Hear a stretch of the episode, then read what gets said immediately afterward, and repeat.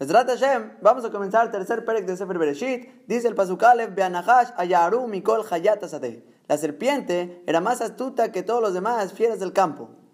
Y aparentemente, como suena luego luego el pasuk, es la introducción a todo el pecado de Adam Rishon. Y luego luego brinca Rashi a preguntar, Mainian Zelekan, ¿qué tiene que ver este asunto para ubicarlo aquí en el Humash? Y lo que está preguntando Rashi es que cronológicamente hablando, no queda bien el orden de los Pesukim. Ayalo lismoch vayas le Adam uleishto kotnot orbe y bishem. Debió haber juntado el Pasuk más adelante, Pasuk Jafalev, que dice que Boreolam le hizo a Adam Rishon y a su esposa playeras de piel y los vistió con ellas. Y muchos se equivocan a pensar que ese Pasuk, que Boreolam les hizo ropas a Adam y a Javá, fue después del pecado. Porque antes del pecado mencionamos el último pasuk del segundo Perek, que estaban los dos desnudos en el campo, tanto Adán e Ishto, Boshashu, el pasuk dice estaba Adán y su esposa, y no se avergonzaban. Y Rashi nos dijo que todavía no tenían la conciencia para entender qué diferencia tiene entre las partes privadas o la cara. Ellos entendían que completamente la carne es carne y no tengo por qué avergonzarme del otro porque no tenían Yetzerará. Y cuando comen del fruto que les entra este yetzerará ya por dentro, y ya entienden y ya se avergüenzan de que están desnudos, por lo tanto pensaríamos que ese pasuk más adelante, pasuk Jafalev, fue lo que Boreolam les hizo prendas para que no se avergüencen. Pero Rashi aquí luego, luego está diciendo que no, este pasuk realmente Boreolam les había hecho prendas antes del pecado. Y las prendas tenían como objetivo para cubrirlos de frío y calor. Y por lo tanto no había problema el hecho de que estén desnudos. Si no tienes frío, no te vistas. Y por lo tanto, como dijo Rashi, que estos pesukim no están en orden cronológico, por lo tanto tenemos que contestar, ¿por qué estamos metiendo ahorita el tema de la Nahash? Concluimos el segundo Perek como que los dos están desnudos y no tenían vergüenza. Y ahorita nos mete el tema de la Nahash. Dice Rashi, el alelam deja, me hizo Nahash alehem. No es sino para enseñarte por qué motivo fue que brincó la serpiente sobre ellos obviamente aquí no se refiere a un ataque de la serpiente que los atacó, brincó sobre ellos. No, o sea, ¿por qué los está incitando a comer del fruto? ¿Qué pasó? Raao Tamarumim los vio a ellos desnudos, Beazukim Betashmish le Enkol, y estaban ocupados en relaciones delante a los ojos de todo el mundo. Benita Vela. Y la Nahash tuvo un deseo muy fuerte de estar con Jabá, que él quería ir con ella. Y por deseo de la serpiente fue que los incitó para pecar. Y por lo tanto, esta es la respuesta a la pregunta de Rashi, que por qué comenzamos ahorita el tercer Perek con el tema de la Nahash, si todavía debió haber puesto primero que Boreolam hizo las ropas para ellos, para el frío y calor. Dice Rashi que no, que la Torah te quiso juntar el último pasuk del segundo Perek con nuestro pasuk de la Nahash, porque ese fue el motivo por el cual la Nahash brincó a sobre ellos.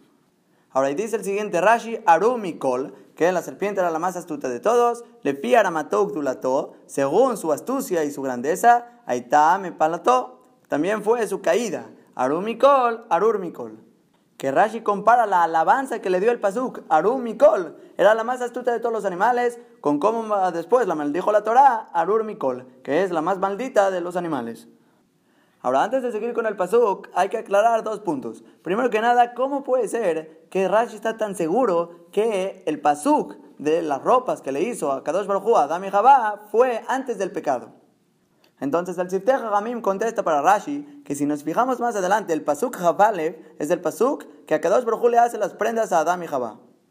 Y un pasuk antes de eso, pasuk Jav, dice que Adam Arishon le puso el nombre a su esposa Javá que ya exactamente el motivo vemos más adelante, Besat Hashem. Pero el punto es, le está llamando a su esposa Jabá.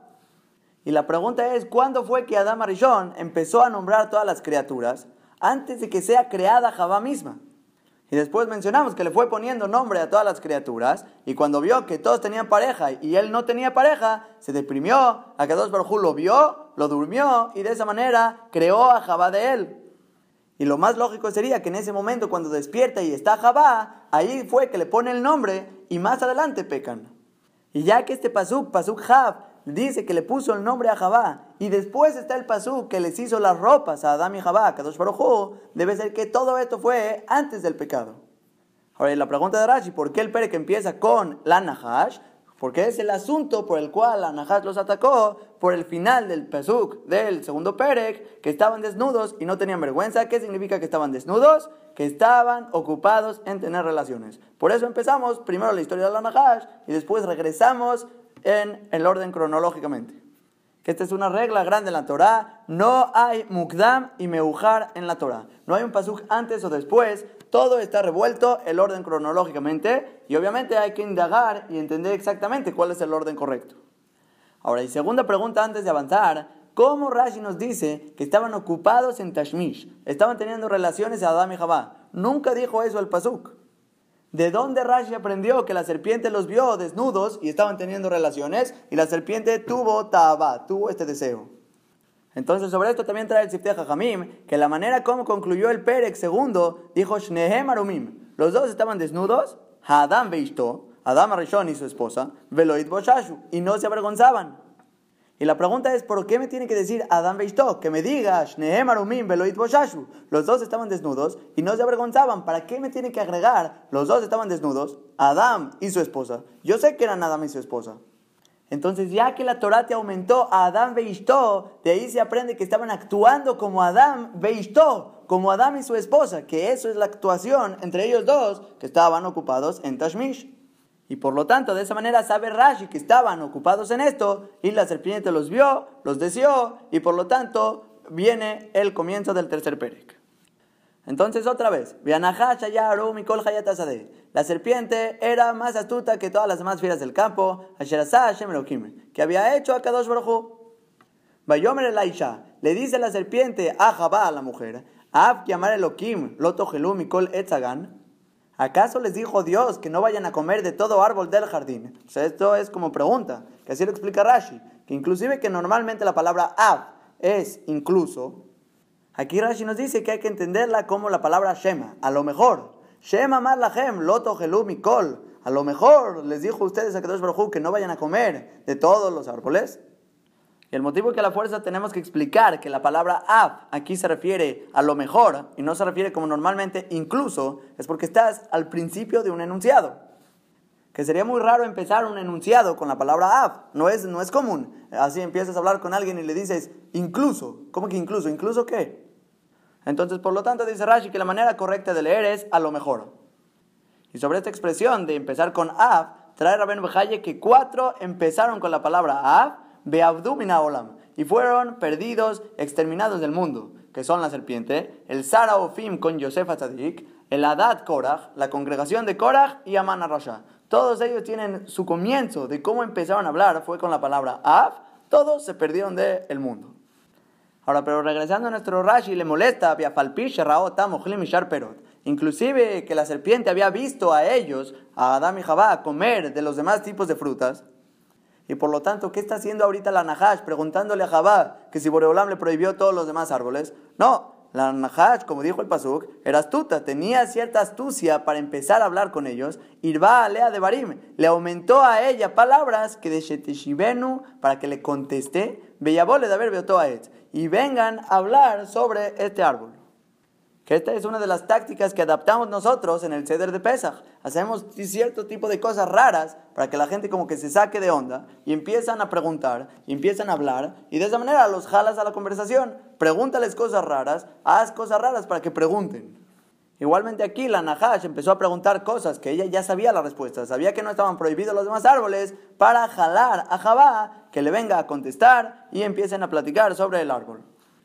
Ahora le contesta Jabá a la serpiente, Pasukvet, Batomer Aisha el Anahash, le dice la mujer a la serpiente, mi priatzagan nogel, de los frutos de los árboles del jardín podemos comer, mi pria gan, pero de los frutos del árbol que está dentro del jardín, que aquí dijimos que es betohagan, dijimos que es el etzadat y el etzahaim, que esto lo mencionamos en el Perek Bet Pasuktet, que tanto el etzahaim y el etzadat estaban en medio del jardín mamash, betoch aquí es beemza, como dijo Rashi. Y realmente mencionamos en los Pesukim que solo le prohibió a Kadosh Baruj comer del Etzadat. Del Etzahaim no tenían prohibición alguna todavía.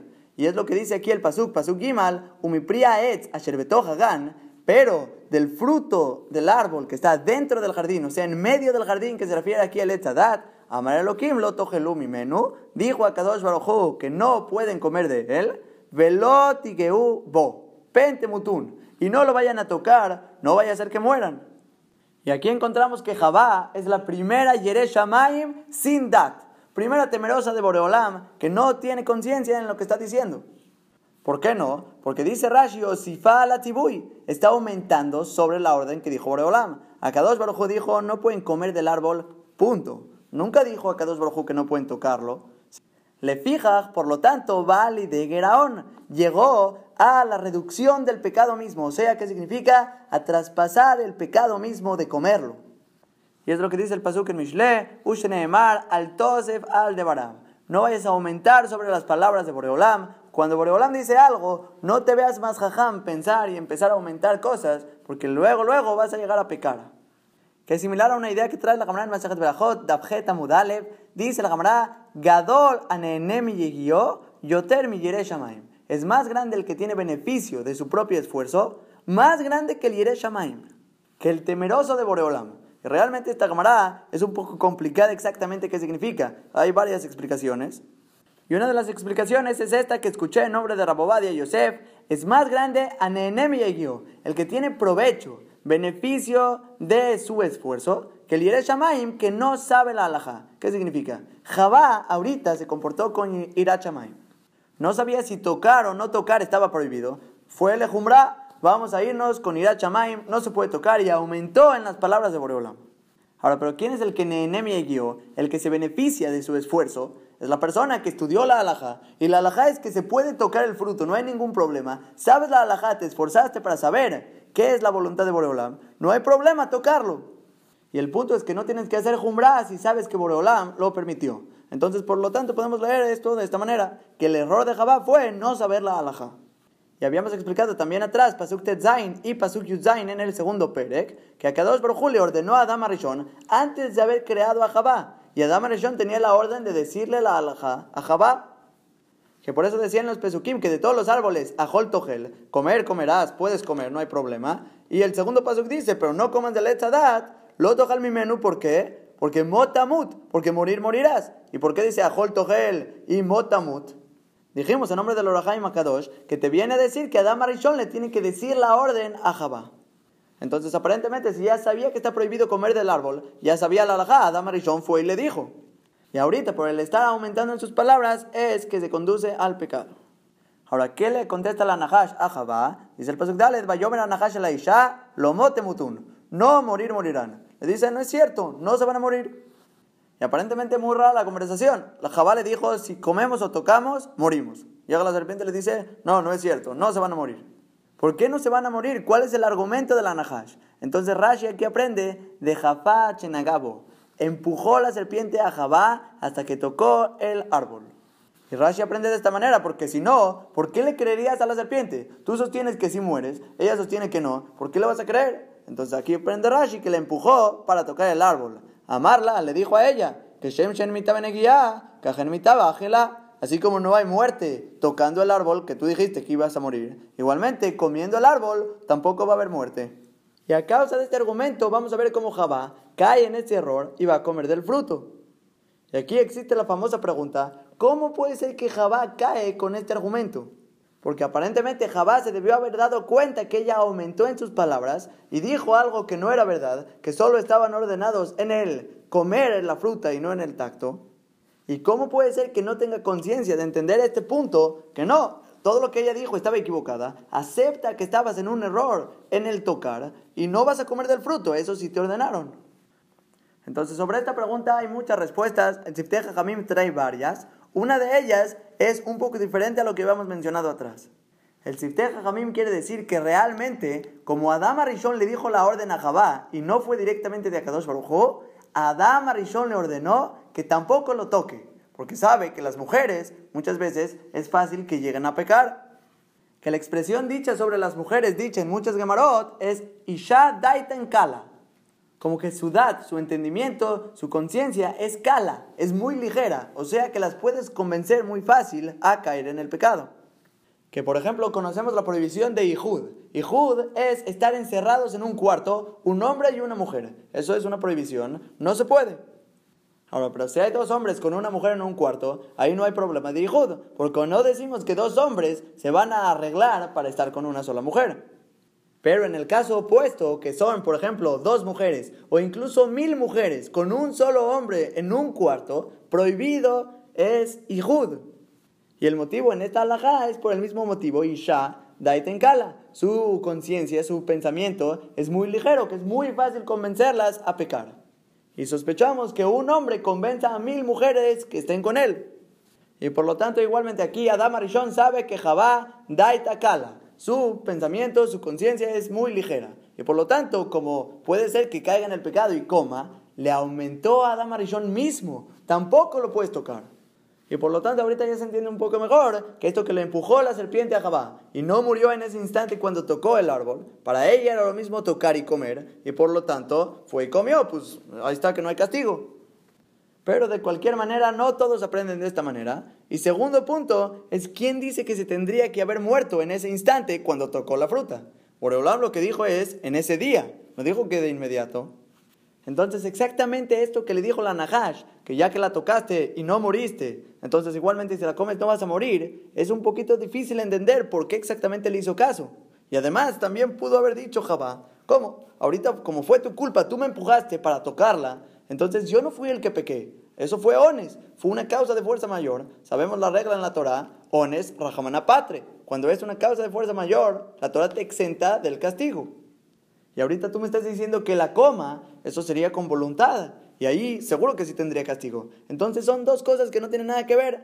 Entonces es un poco difícil realmente entender por qué esto lo convenció a Jabá. Algo que trae el Sifteja Jamim, que podría ser que ella pensaba, es que tanto tocar, tanto comer, eso es muerte, es como veneno. Y a lo mejor esa era la idea que tenía todo el tiempo. Este árbol es veneno, lo tocas o lo comes, veneno, te mueres. Y como vio que lo tocó y no se murió, entonces no hay problema alguno. Y pienso que sería una de las maneras más simples de entender lo que está pasando en esta historia. Entonces vamos a aprender de esta manera. Dijimos que la serpiente le preguntó a Jabá, ¿acaso no puedes comer ninguno de los árboles del jardín? Jabá le contesta que, no, de todos puedo comer, pero de este no puedo ni comerlo ni tocarlo. Es veneno. Llega la serpiente, le empuja al árbol, toca el árbol y le dice, no que era veneno. Ahí está, si no te moriste por tocarla, igualmente por comerla, no te vas a morir. Y aquí es donde vamos a entrar con el pasuk. Hey, ki yodea elokim ki beyom achlechem mi menú, benifkehu vitem que elokim yodea tobarra. Que esta es la continuación de las palabras de la serpiente, que le está diciendo que Boreolam sabe que el día que ustedes coman del fruto, se abrirán sus ojos y van a ser como Akadosh Baruj mismo, Yodea Tobarra, para diferenciar entre el bien y el mal. Y en otras palabras, la serpiente le está diciendo a Jabá, Akadosh Baruj no quiere que sea como él, porque si fuera que quisiera que sean como él, les hubiera dado el fruto, van a saber entre el bien y el mal. Pero no, aquí les prohibió a ustedes. Dice, como qué ejemplo, dice Rashi, Koluman sonet como cualquier otro trabajador, porque todo trabajador odia a la gente del mismo empleo, del mismo trabajo, porque son competencia.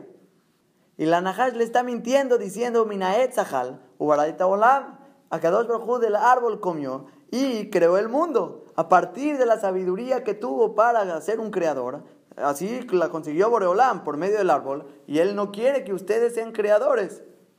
E igualmente, lo que dice el siguiente Rashi, Vitem que Elohim, que Boreolam no quiere que sean como él, que sean como Boreolam, Yotreolamot, que sean creadores de mundos.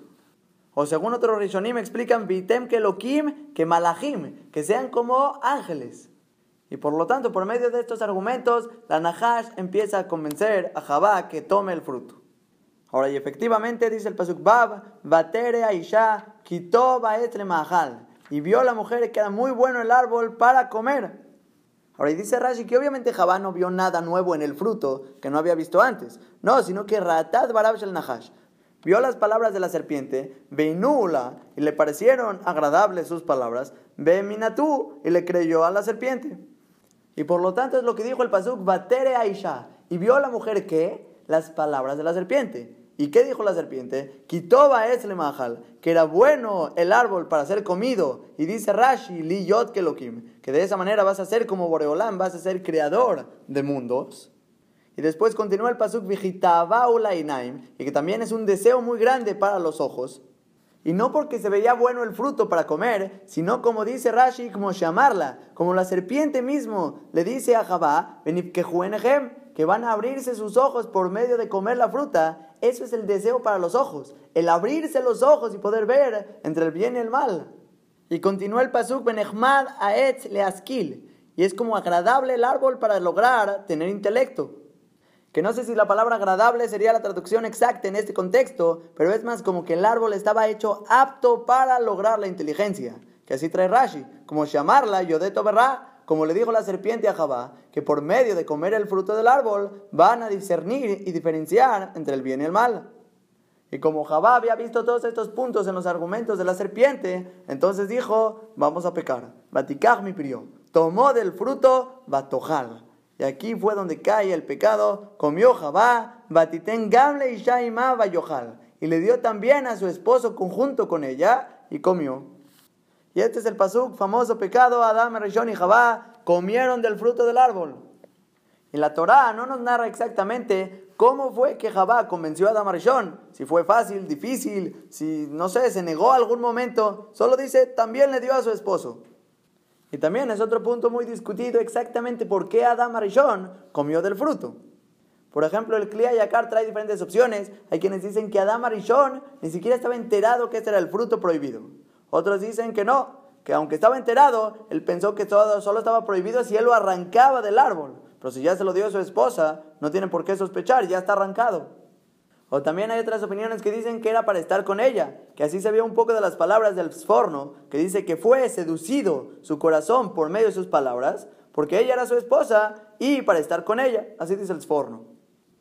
Ahora, pero sea el motivo que sea por el cual comió Adam Arishon, la pregunta es ¿por qué Jabá fue a darle?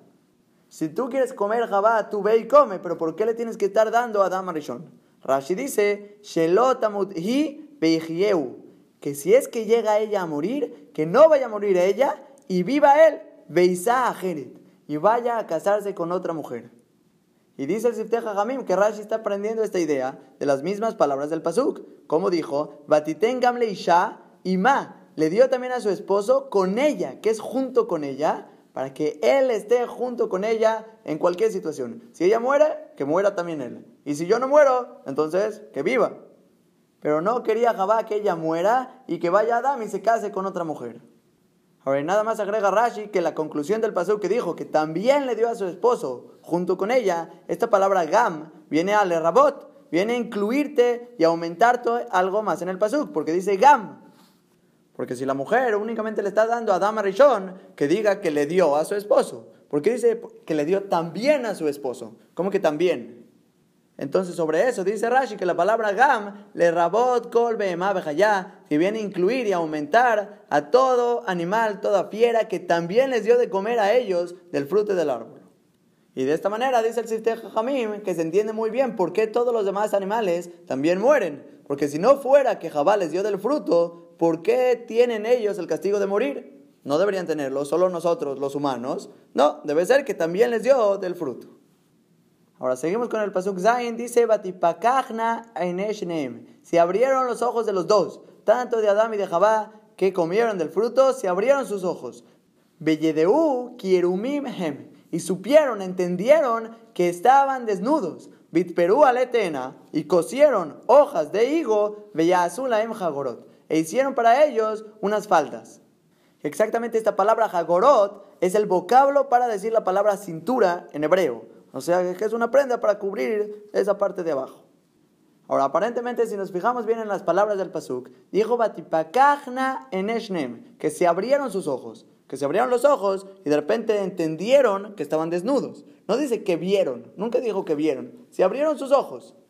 Y además tampoco hace falta ver para entender que estás desnudo. Y es lo que pregunta Rashi. Afasumayo de arum. También el ciego sabe cuando él está desnudo. Entonces, el amao vayedeu arumimeme sino que qué significa esta expresión que dijimos, que entendieron, supieron que estaban desnudos. Entonces, contesta Rashi, mitzvah hat yadam, una mitzvah estaba en sus manos de Adam y Jabá, benitartelu emena, se desnudaron de ella, de la mitzvah se desnudaron. O sea, en otras palabras, la expresión que dijo el Pasuk, que se les abrieron los ojos y supieron que estaban desnudos, es verdad. Literalmente significa que entendieron que estaban completamente desnudos. Dice Rashi, pero no, ya sabían que estaban desnudos. Aquí lo que entendieron es que se desnudaron ellos mismos de la mitzvah, o sea que traspasaron la voluntad de Akadosh Baruj que obviamente no va a ser el sentido literal del pasuk, pero se lee de las dos maneras, tanto que entendieron que estaban desnudos literal y desnudos de la mitzvah misma que traspasaron la voluntad de Akadosh Baruj Ahora después concluyó el pasuk que cosieron un tipo de falda con hojas de higo. Dice Rashi, Uaet Mimenu, que justamente, ¿cuál era el etadat? Era el árbol que comieron de él, el árbol de higo.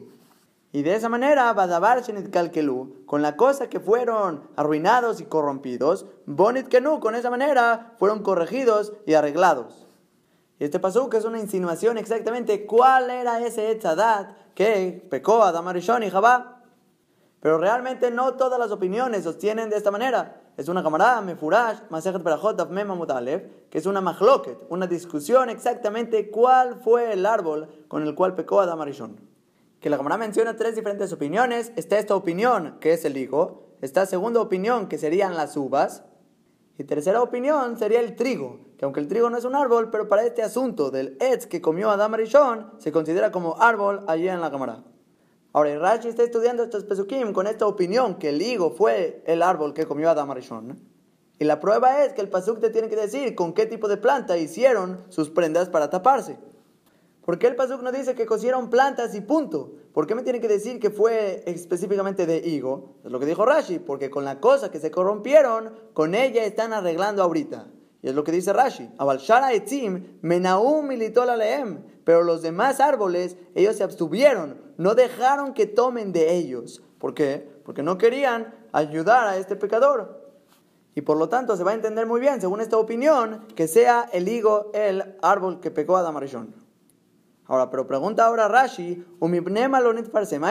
¿por qué no fue difundido el nombre del árbol? Porque ya entendimos que todo el motivo que me está diciendo, que hicieron sus vestimentas de este tipo de planta de higo, era para decirte que pecaron con el árbol de higo. Pero ¿por qué la Torah no nos dijo literalmente, sin insinuaciones? Dímelo directo. El Etzadat era higo. ¿Por qué la Torah no te lo difundió el nombre del árbol? Dice Rashi, Shena Kadosh Leonot Beria. Boreolam no quiere ofender a ninguna criatura, no los quiere hacer sufrir. Para que no lo avergüencen y digan, este es el árbol que fue castigado el mundo a causa de él. Y por lo tanto, Akadosh Baruj no quiso decir el nombre del Etzadat de una manera explícita, sino que únicamente por insinuación, que sería el árbol de higo según esta opinión así lo trae Midrash Rabitan Juma, el Midrash de Rabitan Juma. Ahora, y hasta aquí, hasta este punto del Perek, los primeros siete Pesukim, lo que nos han contado es que vio la Nahash, la serpiente, a Jabá y a Adam que estaban desnudos en el campo. Ellos todavía no diferenciaban entre el bien y el mal y estaban teniendo relaciones delante de todos. Ahora, en ese momento, la Nahash le entra un deseo por Jabá y por lo tanto va a hacerlos pecar. Y dijimos que la Nahash fue con Jabá, le preguntó, ¿acaso para ustedes estaban prohibidos todos los árboles del jardín? Jabá le contesta, no, todos están permitidos, pero el Etzadat, comerlo y tocarlo está prohibido.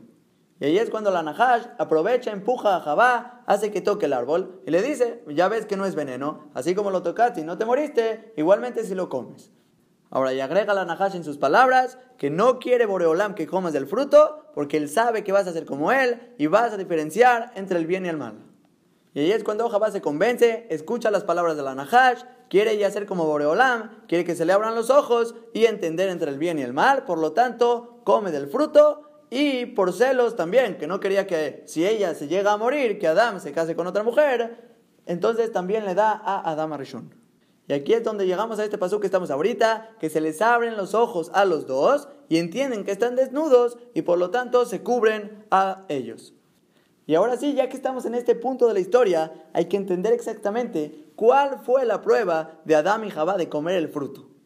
Porque estamos diciendo que antes de comer del fruto no diferenciaban entre el bien y el mal. Entonces, ¿qué hicieron mal? Que así habíamos mencionado en el último Rashi del segundo Perek, que estaban puestos Adán y Jabá, estaban teniendo relaciones y no se avergonzaban que estaban desnudos en el Ganeden. Y este Rashi dijo que no conocían el Sniut para entender entre el bien y el mal.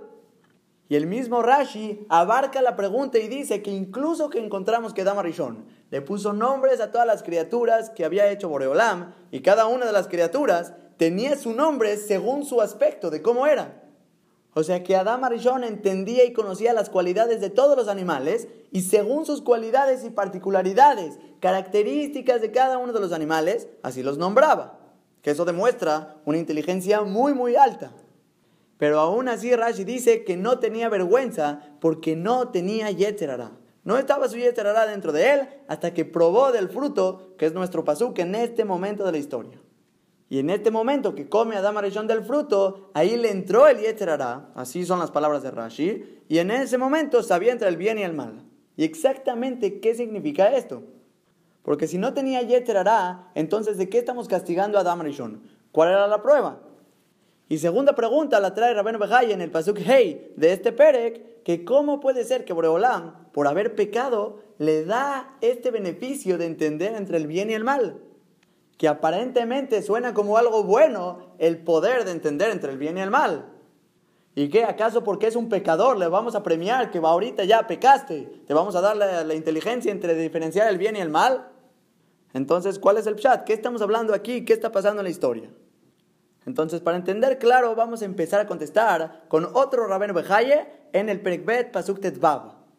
Que este Rabeno Bejaye aclara y nos dice que únicamente estaba prohibido el Etzadat para Adam Arishon, que así está Mashma en los Pesukim. Únicamente Boreolam te dijo, no puedes comer del Etzadat. Ahora, y únicamente más adelante en el Pasuk Habet de nuestro Perek, ahí es cuando Boreolam ve que ya pecó Adam Arishon y ya tiene el entendimiento entre el bien y el mal. Por lo tanto, dice Boreolam, no vaya a ser que ahorita vaya a comer del Etzahaim y por lo tanto viva para siempre. Por lo tanto, lo vamos a sacar del Gan Eden. Y dice Rabenu Bejaye que se entiende de ese pasuk que Boreolam no había prohibido y no se había ni siquiera preocupado que Adam Arishon coma del árbol si no es que tenía Tobirra, el conocimiento entre el bien y el mal. Pero ahorita que ya lo tiene, nos preocupamos y Boreolam no quiere que coma del Etzahaim, del árbol de la vida. ¿Qué significa árbol de la vida? Es un árbol que el que coma de él puede vivir para toda la eternidad. Boreolam dice, yo no quiero una persona que viva toda la eternidad si diferencia entre el bien y el mal. Entonces vamos a entender un poco más claro. Rabén Bejay aquí, Peregimal Pasuk Hei, trae las palabras del Moreno Bujim, que es el Rambam, Aleph Bet, y explica el Rambam de la siguiente manera. Antes del pecado de Adam Arishon, Adam Arishon era Kulos Sigli Eloki. Era únicamente intelecto espiritual de Akadosh Baruj Y es por eso que tenía tanto intelecto para nombrar a cada una de las criaturas. Y Adam Arishon no se ocupaba en aspectos físicos y no conocía nada de todo tipo de temas sexuales, que por eso no se avergonzaba, porque para él no existía algo, nae o megune, algo agradable o algo despreciable. Todo era espiritual para él. Y así como él veía las partes privadas, igualmente veía tu cara que no había diferencia entre carne y carne. Y todo su intelecto en ese momento era emet y sheker. Todo lo veía tan claro que era verdad y mentira. Servir a Boreolam, verdad. No servir a Boreolam, mentira. Ahora, pero el Etzadat, cuando comes de él, ¿qué pasa? Te da el entendimiento entre el bien y el mal de las cosas materiales, entre lo que es meguné y nae, lo que es despreciable, horrible o lo que sea agradable. Tienes gustos, ahorita ya tienes una tabá, tienes un deseo por las cosas materiales. Y ese potencial espiritual, grandeza intelectual que tenía, que era un Selem Elohim completamente antes del pecado de Adam Arishon, lo perdió por medio de comer del fruto y meterse a él mismo el Yetzer Eso es lo que dice, que se metió el Yetzer Ese es el deseo de todas las cosas que es entre lo agradable y lo despreciable. Y realmente no va a ser un pago para el pecador, sino que todo lo contrario. No tienes ahorita capacidad de conectarte completamente con Boreolam y entender lo que es Emet y Sheker, porque ahorita tu corazón entró la irbubia, en la confusión entre el bien y el mal, el saber y tratar de entender que lo material tiene un deleite entre lo agradable y lo despreciable. Y sobre esta idea alarga el Nefesh Haim, Shar Aleph Perek Bav, que es por eso que Akadosh Baruj al principio nunca prohibió el Etzahaim, el árbol de la vida eterna, para vivir para siempre, porque Boreolam nunca le molestó que seas una persona espiritual completamente, sin ninguna neguía, sin ninguna inclinación a lo que diga el bien y el mal de tu corazón, sino que todo tu pensamiento era Emet y Sheker, verdad o mentira, completamente honesto. Pero ahorita que comiste del Etzadat, dice Boreolam, no quiero que comas del Esahaim, y por lo tanto va a sacar a Adam Arishon del Ganeden. Y nada más para concluir completamente con esta idea, el Nefesh Haim trae de la Gemara en Shabbat, Kuf Membav, que la Nahash tuvo relaciones con Jabá. Así escribe la Gemara, aunque los Pesukim no lo dicen de una manera literal, pero la Gemara dice que cuando la Nahash tuvo relaciones con Jabá, y Tilba Zuama le metió en ella un cierto tipo de impureza. Que esta impureza provoca la confusión y el itjabrut, la juntada del bien y el mal. Que el Nefesh Haim dice etzadat, que es dat. Él quiere leer la palabra dat como itjabrut, que se juntó toberra. Etzadat toberra, que se juntó, es el árbol que junta el bien y el mal en uno solo. Porque antes del pecado, Adam Arishon era únicamente emet, era pura verdad, sin ningún deseo sobre lo agradable o despreciable. Y de ser un ser completamente espiritual y que el Yeterará lo ataque por fuera, llega el Yeterará cuando peca y se le mete adentro para confundirlo y meterle ese itjabrut, ese juntar el bien y el mal dentro de su corazón. Y la prueba de Adam Arishon realmente era un Yeterará exterior que lo convenció sobre otra verdad y ya que al comer del fruto se volvió un ser con deseos materiales, Boreolam no quiere un ser eterno de esta manera, por lo tanto prohíbe el Esahaim. Y básicamente este es el contexto que está pasando en estos Pesukim, que obviamente todo Sefer Bereshit es muy muy profundo, hay muchísimas cosas que ver, que profundizar, pero vamos a tratar de quedarnos en este contexto literal. Y obviamente saber que existe un mundo muy muy profundo detrás de todo Sefer Bereshit. Ahora seguimos con el pasuk Het. Dice el pasuk Vaishmeu et kol Hashem Elokim mitalech bagan leruach hayom. Que escucharon la voz de Akadosh Baruj caminando en el jardín en el viento del día. Y antes de explicar exactamente qué significan estas palabras, vamos a ver en Rashi que trae como una introducción de exactamente cómo es la manera que él explica el Humash. Y dice así: Yesh midrasheh agadar rabim. Hay muchos midrashim que relatan la Torah agádicamente que son todas las cosas que no son literales, eso es Agadá. Y ya que sobre este pasuk encontramos muchos midrashim de Agadá, que Rashi no te los va a decir, pero te está avisando que este es el estilo, este es el estilo de Rashi, que hay muchos midrashim de la Agadá, Uguar Sidrum Rabotenu al Mejonam, y ya los ordenaron, están puestos, los Jajamim pusieron estos midrashim sobre su lugar específico, Bereshit Rabá, Ubeshar Midrashot, tanto en el Bereshit que es un tipo de midrash, y los demás tipos de midrashim, y dice Rashi, yo, Rashi, únicamente vine a explicar la explicación literal de los Pesukim, y únicamente todos los midrashim agádicos que yo traigo es para asentar las palabras de los Pesukim de una manera literal, dabar dabur alafnava. Que quede cada palabra exactamente según su contexto. Que ese es el trabajo de Rashi. Y por lo tanto, tanto en este pasú como todos los demás pesukim de la Torah, Rashi te explica la manera literal cómo se lee. Y como hay muchas preguntas, Rashi requiere ciertos midrashim para contestar las preguntas que quede un sentido literal de cómo se lee el Humash. Es básicamente la manera como nosotros estamos estudiando. Estamos viendo Rashi y ciertas explicaciones que le dan contexto y dan exactamente las explicaciones sobre las preguntas que salen sobre el sentido literal del Humash. Ahora, y en este punto Rashi ya te va a explicar exactamente la intención de lo que dijimos en el Pasuk. Que como dijimos en el Pasuk, que escucharon la voz de Akadosh Baruj caminando en el jardín Le Rua Hayom. Y Rashi pregunta, Mashemau, ¿qué es lo que escucharon? Escucharon la voz de Boreolam que estaba caminando en el Gan. Que esta es la manera literal de cómo se lee el Pasuk. Escucharon la voz de Boreolam que paseaba en el campo. Ahora, las voces no pasean, es algo raro entender qué, exactamente significa. Entonces, realmente es una de Rishonim, tanto el Eben el Rambam en el Morene y otros Rishonim dicen que no, la voz pasea. La voz puede llegar a pasear y eso es lo que se refiere el Pasuk. Estaba paseando la voz de Akadosh Baruj en el Gan. Ahora, pero por otro lado, el Ramban dice que no, no significa pasear literalmente, sino que es una expresión de Gilu y. Es la manera como el Pasuk te dice que se reveló a Kadosh Baruj en ese cierto lugar. Y el Ramban también trae una explicación del Midrash, que es todo lo opuesto de lo que él está diciendo. Él dice que se reveló la Shekhinah. Pero el Midrash dice al revés. No, la Shekhinah se fue. Antes estaba puesta sobre el Ganeden. Y cuando pecó Adam Arishon, ahí se fue la Shekhinah. Pero el Ramban mismo dice que le parece más decir que realmente la Shekhinah llegó. Que eso es lo que se entiende un poco más de la manera literal del Pasuk. Y entonces van a salir estas tres explicaciones en lo que escucharon la voz de Boreolam caminando o paseando en el Gan. ¿Qué significa esto? O tanto literal, que la voz estaba paseando, yendo ahí, que es un poquito similar a lo que mencionamos el segundo pasuk de Bereshit. Que decía el pasuk, el viento, el espíritu de Akadosh Brojú, planeaba sobre la superficie del agua, que eso es similar, paseaba, vemos el concepto que Boreolam pasea en el mundo. Ahora, segunda explicación, según el Midrash, que la Shekhinah se fue, eso fue lo que escucharon. Tercera explicación, el Ramban dice, no, la Shekhinah llegó. Es un Gilui Shekhinah, es una revelación de la Shekhinah misma, que así se va a entender un poquito más claro el Pasuk.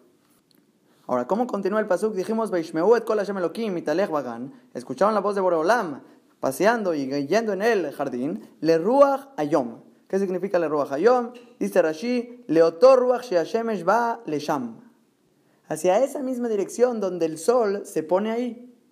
¿Y cuál es esta dirección? Bezohima Arbit. Este es el oeste, el lado oeste, que sabemos que sale el sol del este y se pone en el oeste. Entonces, Leotor Ruach va Lesham, ese viento, esa dirección en la cual el sol se pone allá, ese es el oeste.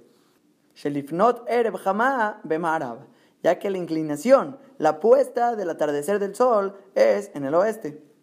Y te aclara Rashi, Behema Sarjuba Asirit. Y ellos pecaron en la décima hora. Que esto significa que el sol ya se está poniendo en el lado oeste. Y por lo tanto, lo que nos está diciendo el Pasuk sale que es Vaishmeu et kol Hashem Elohim bagan le ruach ayom. Escucharon la voz de Boreolam caminando en el, en el jardín, le ruach ayom, hacia el viento del día. ¿Qué significa esto? El viento es el lado oeste, del día o sea, donde el sol se está metiendo. De ahí escucharon la voz de Boreolam. Y esta expresión que usó el Pasuk, le ruach ayom, del viento, del día, que es del día del sol. Ayom es otra palabra para usar como el sol. El viento donde se está metiendo el sol, ahí es donde escucharon la voz, que la voz de Boreolam estaba yendo hacia esa dirección, y por lo tanto, ahí escucharon. ¿Y cuál va a ser su reacción de Adam y Jabá? Es la continuación de nuestro pasuk, Beit Adam Veishto, y se escondieron Adam y su esposa, mi pene Hashem Elohim, de la presencia de Akadosh Baruj ¿Y dónde se escondieron? Betoch Etzagan, dentro del árbol del jardín, que dice el Jeskuni, que cuando vieron y escucharon la voz que estaba en el lado oeste, ellos se escaparon para el otro lado y se metieron dentro del Etzagan, que lo habíamos ubicado, que está en medio del Ganeden, y de ahí se estaban escapando, se estaban escapando, que también trae la Gemara en Bababatra, Jabhei, Amudalev, que la Shejinah se encuentra en el lado oeste.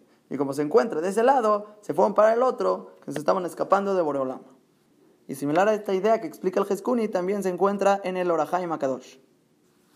Ahora dice el siguiente pasuk, pasuktet, Vaikra Hashem el Adam, le llama a Kadosh Baruj a Adam Arishon. Le está llamando, Adam, ¿dónde estás? Que son las siguientes palabras del pasuk, Vayomerlo Ayeka, le dice Hashem a Adam Arishon, ¿dónde estás? ¿Y qué significa? Boreolam sabe dónde está Adam Arishon. Es lo que dice Rashi, Yodea Yaehanu. Es obvio que sabía Kadosh Baruj dónde está, Boreolam sabe todo. Porque Kadosh Baruj no solo conoce las acciones de la gente, él sabe incluso los pensamientos de ellos. Entonces no hay duda que sabía dónde está. Entonces, ¿para qué le está preguntando a Adam Arishon dónde estás? Dice Rashi el alikanes y barim, sino que era para entrar con él con palabras. O sea, tener una conversación con él. Y similar a esta idea dijimos en el primer pasuk del Perek que la Nahash le dice a Jabá, ¿acaso todos los árboles del jardín están prohibidos para ustedes de comer? Y Rashi explicó en ese pasuk que aunque la Nahash sabía que están permitidos todos los árboles para ellos, le preguntó que si estaban prohibidos para entrar con ella en palabras y hablar sobre este árbol, el Etzadat. Y realmente es un poco diferente el propósito de la Nahash con el propósito de Akadosh Baruj porque la Nahash quería picarla en las palabras y decir que las sacas de onda, ah, están prohibidos todos los árboles. No, luego, luego vas a empezar a discutir, no, no están prohibidos todos. Y empiezas a decir lo que es la verdad. Esa era la intención de la serpiente, picar a Jabá en un punto que no era verdad para que se meta a la conversación. Pero aquí a Kadosh Baruj al revés, tenía una intención muy, muy buena. Que es lo que dice Rashi a continuación, vale pitum que no se hubiera espantado a contestar de una manera no correcta si es que lo hubiera castigado a Kadosh Baruj repentinamente. Si inmediato llega Boreolam, lo espanta y le dice, estás castigado y pecaste y tal, tal, tal y tal. Entonces a lo mejor Adam Arishon se hubiera espantado y va a empezar a negar y a decirle a Boreolam, no es cierto, yo no pequé, y empieza a poner pretextos y empieza a decir palabras no correctas. Entonces Akadosh Baruj comienza la conversación preguntando, Adam, ¿dónde estás? Para que de esa manera Adam Rishon tenga conciencia, Boreolam ya viene. Ya tengo que saber cómo voy a contestar, de qué manera hablar, qué sí hice, qué no hice. Y es más, en el libro Rashi Kepshuto dice que para que le dé tiempo de hacer vidui, que piense en decir sí, confieso, pequé, me equivoqué, y decir de una manera correcta delante de Boreolam, que ya que entiende que Boreolam ya viene, que pueda confesar su pecado y no lo niegue. Y de esta misma manera lo explica el Sifteh Hamim, que Akadosh Baruj quería que diga Adam Arishon Hatati, que admita que pecó, que haga Teshuvah, y de esta manera no va a tener que matarlo. Y nosotros dijimos, Perekbet Pasuk Yudain, Akadosh Baruj le advirtió, si comen de Letzadat van a morir. Y aquí nosotros nos encontramos en la situación en la que Adam Arishon y Jabá ya pecaron, comieron del fruto, y ahorita Boreolam viene a preguntar, ¿dónde están? ¿Por qué es esto? Para que hagan Teshuvah Boreolam está dándoles tiempo de hacer Teshuvah. Que el Ebenezra en este pasuk trae diferentes motivos por el cual no murieron de inmediato. Un motivo es una idea que mencionamos atrás, Kielev Shanim Beeneja, que Yometmul. El pasuk en Teilim dice, mil años en tus ojos es como el día de ayer, o sea que mil años delante de Boreolam equivale a un día de la persona.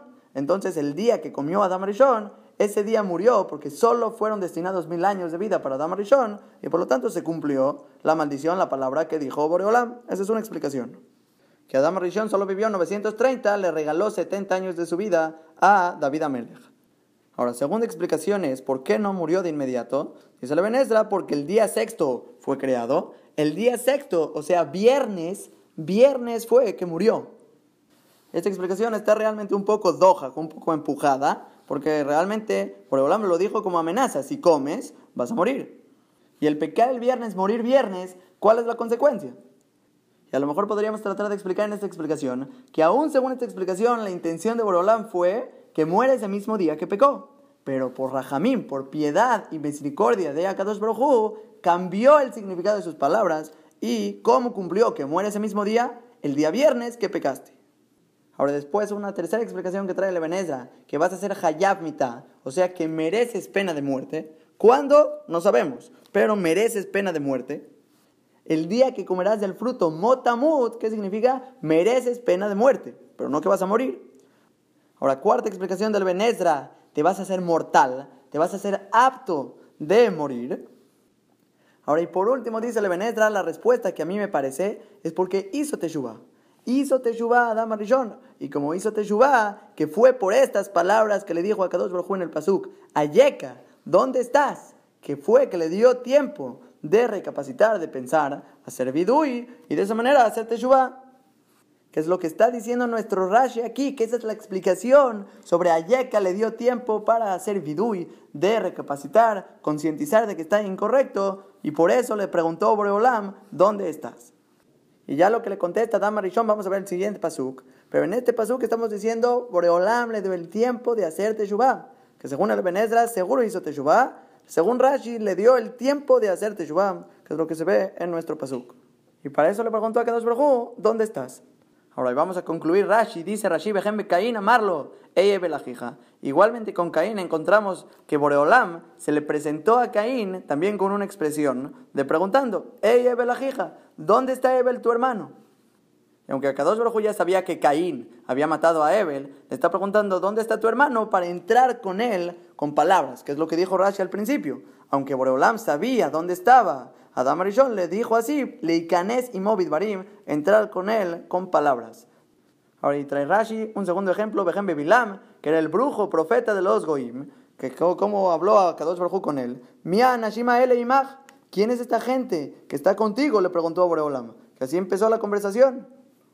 Y otra vez, que aunque Akadosh Baruj sabía que esta gente que estaba con Bilam eran los enviados de Balak, que venían a contratarlo para que vaya a maldecir a Israel, Akadosh Baruj solo les pregunta Likanes y Barim para entrar junto con ellos en palabras en conversación.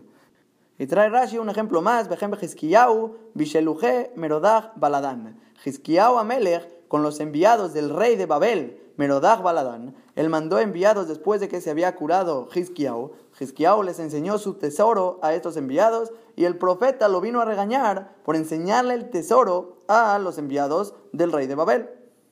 Que en ese momento Yeshayahu era el profeta de Israel y vino a regañar al rey Hizkiau por enseñarle el tesoro a los enviados y cómo comenzó a hablar con él preguntándole quiénes son estos enviados. Y aunque Yeshayahu, que es el profeta, que lo vienen a regañar por eso, sabía quién era esta gente, aún así le pregunta para entrar con él con palabras. Ahora, y nada más, un punto más antes de seguir, es lo que trae la Gemara en Masaje de Jerez, que nunca entre la persona a la casa de su amigo repentinamente. No entre sin avisar, sino que aprende de Jerez de Akadosh Baruj que así como Akadosh Baruj se paró en la puerta del jardín, Cabiajol obviamente, para avisarle a Adam Arishon, llamarle, Bayomerlo a Yeka, le dijo a Akadosh Baruj a Adam, ¿dónde estás? Que trae nuestro pasuk. Igualmente, toda persona tiene que aprender del Jerez, nunca entrar repentinamente a la casa de la gente y siempre que vas a ver a alguien, avisar que vas a entrar para que se prepare, para que sepa qué decir, para que se vea presentable. Es algo lógico, obvio, midot tobot, buenas cualidades es avisar que vas a entrar para que la otra persona se prepare, igual como con Adam Arishon. Adam Arishon, si no hubiera sido que a Kadosh Brojú le hubiera preguntado a Hayeka, ¿dónde estás? Y le dé tiempo de pensar un poquito que se va a parar delante de Kadosh Brojú, a lo mejor no hubiera hecho Teshuvah según esta explicación del Benezra. Por lo tanto, Yesod importante, Der Jerez, aprender a tocar y avisar que vas a entrar. Ahora seguimos con el Pasuk Yod, Vayomeret Kolecha Shamati Bagan. Le dice a Adam Arishon a Kadosh tu voz yo escuché en el jardín, veirá y temí mucho, quiero manojí, ya que yo estoy desnudo, veja ve, y por lo tanto me escondí. Ahora, y sobre este pasuk salen dos preguntas como un poco obvias. Primero que nada, ¿qué es esto que dice que está desnudo? Quiero manojí, yo estoy desnudo, dice Adam Arishon. No es verdad. Pasuk Zain dijimos arriba que cosieron para ellos hojas de higo y con ellos hicieron un tipo de falda para cubrirse el lugar donde están las partes privadas. Entonces va a ser primera pregunta obvia, ¿cómo dice que tiene miedo y por eso, por estar desnudo, se escondió? No estaba desnudo. Ahora, y segunda pregunta, ¿por qué temió porque estaba desnudo? O sea, ¿por qué no temiste porque pecaste, porque le fallaste a Kadosh Baruj fuiste en contra de su voluntad? Por eso debiste haber tenido miedo, no porque estás desnudo. ¿Qué tiene que ver estar desnudo con el miedo? Todavía aunque quiera decir el pasú que estaba desnudo, pero ¿por qué lo pone como el motivo por el cual temió? Está un poco raro. A lo mejor tuvo miedo por el pecado mismo, porque a Kadosh Baruj se le va a presentar. ¿Cómo te vas a parar delante del rey? Entonces en el Jeskuni se ve la primera pregunta que hicimos. Pregunta que, ah, ya estaba cubierto con hojas de higo. Dice, no, únicamente estaba cubierto el lugar de la parte privada. Y ya que únicamente ese lugar estaba cubierto, todo lo demás se considera como está desnudo. Es lo que dice el que está desnudo. ¿Qué significa? No está bien vestido. Que aquí podemos traer prueba mefurash de la Torah que se considera desnudo una persona que solo se cubre las partes privadas. No como piensan los goim, que se tapan la parte privada y ya están vestidos. No, no, no. Kierom anoji. Dice Adama Rishon mismo, estoy desnudo. Ah, pero tiene tapadas las partes privadas. No, no, eso es estar desnudo.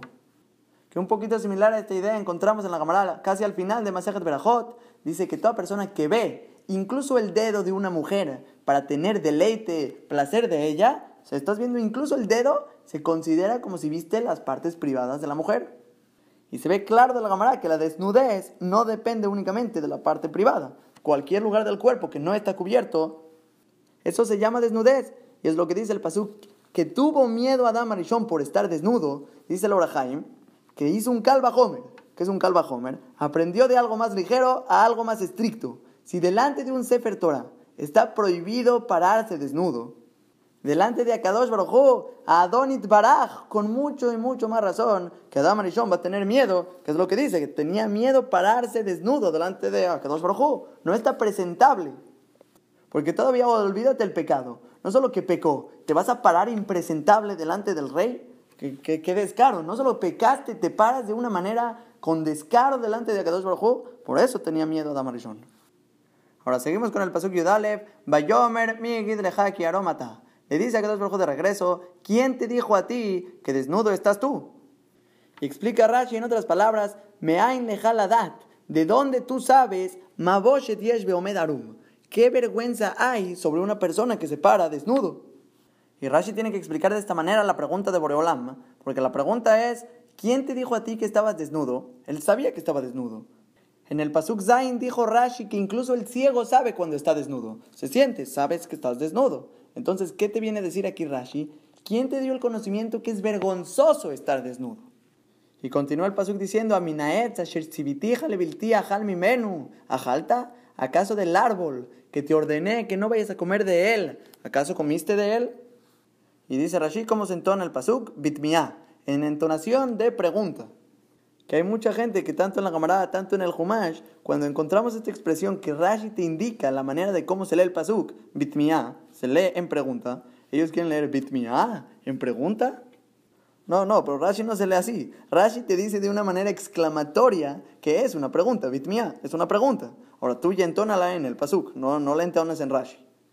Y la entonación misma en el pasuk va a ser como nosotros lo dijimos, ¿acaso del árbol que te ordené que no vayas a comer, acaso de él comiste? Ahora, pero si queremos leer de esta manera el pasuk, está un poco raro porque Boreolam sabe que ya comió. Adam Arishon ya luego luego le insinuó que sí. Ya dijimos en el pasuk Yud que Adam Arishon se escondió, tenía miedo de pararse delante de Boreolam. Ya luego luego está insinuado todo, que ya sabe tanto Boreolam, tanto Adam Arishon que pecó. Entonces, Boreolam le está preguntando, ¿acaso comiste del árbol? Ya sabemos que comió del árbol. Entonces, si queremos leer así, hay que explicar de la misma manera que explicamos en la palabra Ayeka. Que Ayeka en el presuktet que aunque Boreolam sabía dónde estaba Adam Arishon, le preguntó, ¿dónde estás? Y Rashi dijo a Ili, y Barim, para entrar con él con palabras, para que sea una conversación fluida, ¿dónde estás? Y va, le dé tiempo de pensar, que conteste de una manera correcta. Entonces, igual aquí, cuando Adam Arishon le contesta, sí, yo tenía miedo, me escondí por la vergüenza que es estar parado, Boreolam le dice, ¿acaso comiste del árbol? Y en otras palabras, la pregunta de Boreolam es, llevas criado ya varias horas, y ahorita, hasta ahorita, se te dio el conocimiento de estar desnudo delante de la presencia de Dios, ¿no está correcto? Antes, ¿por qué no te habías escondido? Es lo que le está preguntando a Kadosh Baruj ¿Acaso del árbol comiste y por lo tanto tienes este nueva yedía, este nuevo pensamiento y entiendes que está mal pararse desnudo? Y así explica el Orahaim Kadosh esta pregunta del Pasuk. ¿Acaso comiste del árbol que te dio un nuevo entendimiento de que está incorrecto? Y Borobolam le pregunta de esta manera, de la manera bitmiá, en pregunta, ¿por qué? Para no despreciarlo, para hablar con él de una manera más tranquila y no ser tan fuerte con él. Y le está preguntando de una manera ligera para entrar cada vez más a detalle de qué llegó al pecado. Ahora, pero por otro lado, el Gurari entiende la pregunta de la camarada, que no, es más en una manera que está reprendiendo a Kadosh Baruj a Adam. ¿Cómo puede ser que comiste del árbol que te ordené no comer? Ya no es como el Orahaim que dice, ¿acaso comiste y se te renovó un nuevo entendimiento de que pararse desnudo está incorrecto? No, aquí ya es una reprensión, un regaño. ¿Cómo puede ser que comiste? Que van a ser estas dos maneras de cómo se lee la pregunta de Akados Brojú. Ahora, ¿qué contesta Adam Arishon a Boreolam? Bayomer dice el Pasuk Yudbet, Bayomer a Adam, dice Adam Arishon, Aishasha Natate Imadi. La mujer que tú diste junto conmigo para que esté conmigo, Hinatnali Minaetz Baogel ella me dio a mí del árbol y comí. Esta respuesta de Adam Rishon suena un poquito como pretextos. Es el pretexto de que no, no fue mi culpa, fue la mujer. Que esto sería un poco pregunta a Ebenezer que dijimos que Adam Arishon hizo Teshuvah cuando Akadosh Baruj le dijo a Yeka y le dio el tiempo de hacer Teshuvah. Según el Ebenezer, hizo Teshuvah a Adam Arishon. Y está raro porque aquí dice, está poniendo excusas que fue la mujer que tú me diste, ella me dio de comer.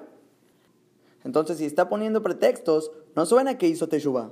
Entonces tendríamos que explicar, según el Benesra, que lo que está diciendo el Pasuk es, le está contestando la pregunta de Borolam. Aunque hizo Teshuvah, Hatati, Abiti, Pashati y su vidui recibió no volverlo a hacer. Pero, ¿qué está diciendo aquí Adam Rishon? Tú me preguntaste, Borolam, ¿cómo puede ser que comiste del árbol? O sea, ¿cómo caíste en el pecado? O en reprensión, ¿cómo puede ser que caíste?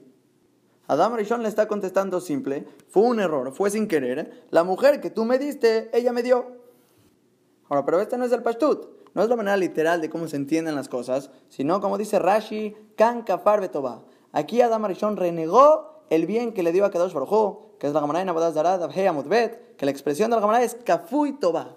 Renegaste el bien que Boreolam te dio. A Kadosh Baruj dijimos, perekvet pasuk que te va a hacer un ezer kenegdo, una ayuda opuesta hacia ti, o sea, te vino a ayudar.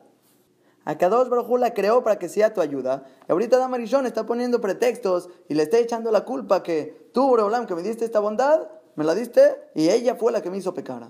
Kafui Toba está renegando el bien que Boreolam le dio. Ahora, y según estas dos maneras de entender lo que Adam Arishon le está contestando a Kadosh Baruj tenemos que entender el siguiente pasuk. Pasuk Yud Gimal dice, Vayomer Hashem Elohim, la Isha, Mazot. Le dice a Kadosh Baruj a la mujer, ¿qué es lo que has hecho? O sea, como que se termina la conversación con Adam Arishon. Adam Arishon le preguntaron, ¿dónde estás? Le dijo, aquí estoy, me había escondido. ¿Por qué? Porque estaba desnudo. Pero el hombre dijo, ¿quién te, ¿quién te dijo que estabas desnudo? ¿Quién te dio ese conocimiento? ¿Y acaso del árbol comiste? ¿O en reprensión? ¿Por qué comiste del árbol? ¿Cómo puede ser que lo hiciste? Y dijimos dos explicaciones en el Pasuk. Según el Ebenezer se tiene que leer el Pasuk, que Adam Arishon solo le está contando lo que pasó. A Kadosh Baruj le preguntó, ¿qué pasó? Le cuenta cómo pasó y cómo fue que pecó. Ok, fue sin querer, no pasa nada, fue la mujer. Ok, muy bien. Se termina la conversación con Adam Arishon, se va con Java y le pregunta, ¿qué es lo que has hecho? Ahora, pero según como entiende la Gamara de Nabodaz Zara, que es lo que trajo Rashi, y la mayoría de los Rishonim aprenden que realmente Adam Rishon está poniendo pretextos y le dice, fue la mujer que tú me diste, entonces hay que entender exactamente por qué a Kadosh Baruj después de que le dice, sí, fue la mujer que tú me diste, por ella yo comí del fruto. Llega Boreolam, le pregunta a Jabá, ¿qué has hecho? Hay que entender por qué Boreolam como que se voltea de la conversación que está teniendo con Adam Rishon. Le pregunta, le contesta, y ya, Boreolam se queda callado y le pregunta ahorita a Jabá, nueva pregunta, ¿qué hiciste? ¿Por qué le diste de comer a Adam Arishon? Entonces el Sforno aprende de la misma manera que Rashi, que Adam Arishon fue Kafu y Tobá. Renegó el bien que le dio Boreolam y puso pretextos. O sea, él aprende, no hizo Teshuvah. Sino que Adam Arishon le dijo a Shem, fue tu culpa, tú me mandaste a la mujer que me dio de comer el fruto. Y toda la intención de Akadosh Brojú de venir ahorita con Adam, que le preguntó a Yeka, ¿dónde estás? O la segunda pregunta en Yudalev, que quién te dijo a ti en el tono de pregunta. Todos estos pesukim que nos muestran cómo Akadosh Brojú lo único que quería era que Adam Arishon haga Teshuvah. Cuando vio que Adam Arishon no hizo Teshuvah, Kafu y renegó el bien que le dio Boreolam, entonces dice, ok, ni modo, no quiso hacer Teshuvah Adam Arishon. Vamos por lo menos a tratar con Jabá a ver si ella hace teshuvah. Así dice el Sforno. Viene con Jabá, le dice más Zotasit, ¿qué es lo que tú hiciste? Quería despertar a ella que haga teshuvah y que haga ella bidui. Pero Jabá aquí también cae en error y contesta mal. Ishiani Vaogel. Que le dice la mujer, o sea, Jabá, le contesta Boreolam, la serpiente me incitó y yo comí. Y otra vez encontramos aquí pretextos de Jabá, que Jabá no acepta que ella pecó. No dice, Hatati, me equivoqué sin querer, pequé. No, ella le echó la culpa otra vez a la serpiente y esto otra vez arma problema. Ahora ya explica Rashi sobre el pasuk que exactamente qué significa la palabra Ishiani, que me incitó, que así dijo Jabá, que la serpiente me incitó, y Tiani. Y Tiani viene de la expresión errara. Y está diciendo Jabá, la serpiente hizo que me equivoque y coma. Y trae Rashi un ejemplo de otro pasú con esta expresión, como etchem que es como el pasú que dice que no los vaya a incitar a ustedes Hizkiyahu a hacer cierto error, así advierte el Naví. Que otra vez esa palabra de incitar significa que no los vaya a hacer equivocarse en cierto error. Ahora, y entonces está saliendo en estos pesukim que hay dos maneras de entenderlos. Si realmente están haciendo teshuvah o están poniendo pretextos. Según Rashi se entiende que están poniendo pretextos, que Boreolam les quería dar oportunidad de hacer Teshuvah, pero sobre Adam Arishon dice, Kafar Betová. Él no, anuló y renegó el bien que le dio a Kadosh Baruj y puso pretextos. E igualmente con Jabá se entiende que puso pretexto que Nahash, la Nahash, ella me incitó, ella me hizo equivocarme y por eso comí. O sea, otra vez, pretexto. Pero según el Ebenezer que mencionamos, que hizo Teshuvah, realmente hizo Teshuvah, y solo están explicando lo que pasó. Porque Olam les pregunta a Adam Arishon, ¿por qué comiste del árbol? Adam Arishon le contesta, no, porque fue la mujer y fue sin querer, pero sí, admito que va y comí. Él está admitiendo que comí, está haciendo teshuvah. Y de la misma manera hay que leer el segundo pasú, que a dos Baruj le pregunta a la mujer, ay, ¿tú por qué le diste de comer? Le dice lo mismo. Sí, es verdad, me equivoqué. La Nahash me incitó y me hizo equivocarme. Va ojel y comí. Acepto que comí que así aprende también el Orahaim, ella entiende que este es el Bidui de Jabá. Así escribe el Orahaim, que a Kadosh Baruj le está preguntando a Jabá para que haga Bidui, y de esta manera ella dice Bidui, Ze u Biduya, así escribe el Orahaim. Y sale que hay dos maneras de entender, o que hicieron Teshuvah o que no hicieron Teshuvah. Ahora, para conectar el siguiente pasú con el pasú que tenemos aquí, la Gemara en Sotada, dice que toda persona que pone sus ojos en algo que no es de él, lo que él quería, o sea, donde pusiste tus ojos, no te lo van a dar. Y no solo que no te dan lo que quieres, sino que lo que ya tenías, Boreolam te lo quita. Y la Gemara trae como ejemplo la Nahash, la serpiente que puso sus ojos en Jabá, que mencionamos Rashi en Pasuk Kalef de este Perek, que puso sus ojos en Jabá, que quería estar con ella, y no solo que no consiguió quedarse con ella, sino que le quitaron todo lo que tenía. Y la Gemara escribe en nombre de Akadosh Baruj que dijo, yo dije que la serpiente iba a ser rey sobre todos los animales, pero ahora va a ser maldita de todos los animales, como vamos a ver el siguiente pasuk.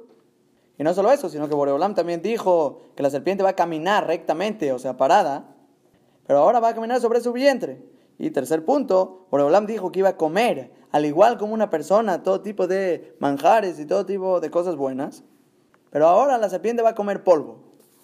Y todos estos castigos empezaron por poner sus ojos en lo que no era de él, que puso sus ojos en Jabá, y por lo tanto fue castigado, que no solo que no consiguió a Jabá, sino que tuvo estos tres castigos.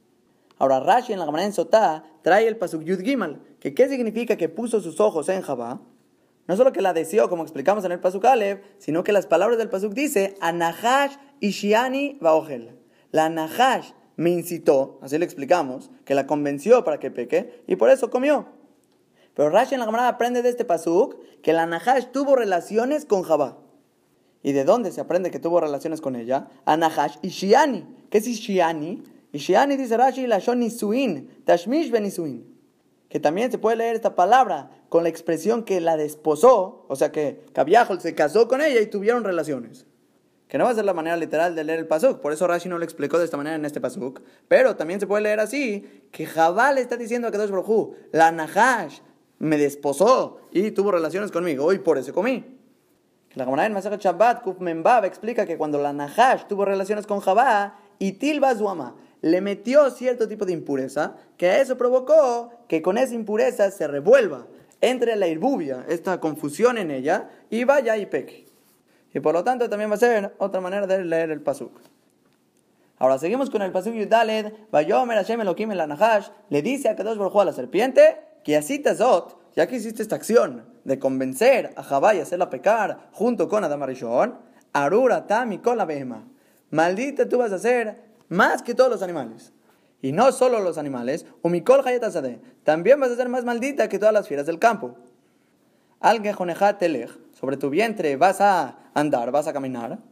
Beafar Tojal Kol y tierra, polvo vas a comer todos los días de tu vida. Ese pasuk es un pasuk con mucho contenido. Primera pregunta que sale es, ¿por qué Boreolam ya no le preguntó a la serpiente, a diferencia de Adán y Jabá, qué es lo que hiciste? Porque tanto con Adán, tanto con Jabá, encontramos expresiones de Akadosh Baruj que les pregunta por qué pecaste. Pero con la serpiente luego, luego, Kiasitazot, ya que hiciste esta acción, Arura Tam Kola Behemá, y empieza con toda la maldición, vas a ser maldita de todos los animales. Entonces, ¿a qué se debe este comportamiento de Akadosh Baruj si nos fijamos en Rashi, Rashi cita en la Gemara en Sanedrín, Haftet Amudale, que la Gemara aprende, Mikan Shen me abjim shel mesit. De aquí se aprende que no me abjim, que me abjim es como voltear, no intercedemos en buscar el mérito de un mesit.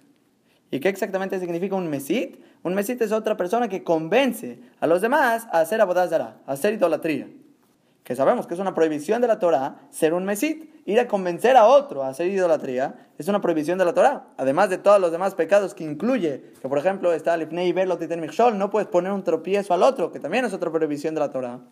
Que eso aplicaría en cualquier tipo de tropiezo. Pero aquí un mesit es alguien que convence específicamente para hacer idolatría. Y aquí explica el Sifte Jamim que ya que la serpiente le dijo a Jabá, en el Pasuk Hey encontramos que le dijo, Veitem que Elohim, que si prueban del fruto van a poder ser como Akadosh Brojú, van a ser creadores de mundos. Por lo tanto, esta camarada consideró a la serpiente como un mesit, como alguien que incita a otros a hacer idolatría. Porque dentro de sus palabras le está diciendo vas a ser como Dios, que eso significa que es posible hacer otra deidad, eso se considera un mesit. Y la camarada nos está diciendo que ya que Akadosh Brojú luego, luego empezó a decirle sin preguntarle por qué hiciste, sino que ya que hiciste esto, maldición, maldición, maldición, dice la camarada que se aprende que no buscamos el mérito de un mesit. Ahora seguimos en Rashi las palabras de esta camarada. Sheilushealo, lama zot. Si a Kadosh Baruj le hubiera preguntado a la serpiente, ¿por qué hiciste esto? ¿Por qué hiciste esta acción? La serpiente realmente hubiera tenido un pretexto. Allá lo le ashiv dibre a Rab, dibre a Talmid, dibre Mishomin. La serpiente podía haber respondido si tienes las palabras del Rab y las palabras del alumno. Y tienes esta discusión, no sabes a quién hacerle caso. Dibre Mishomin, las palabras de quién tú vas a escuchar.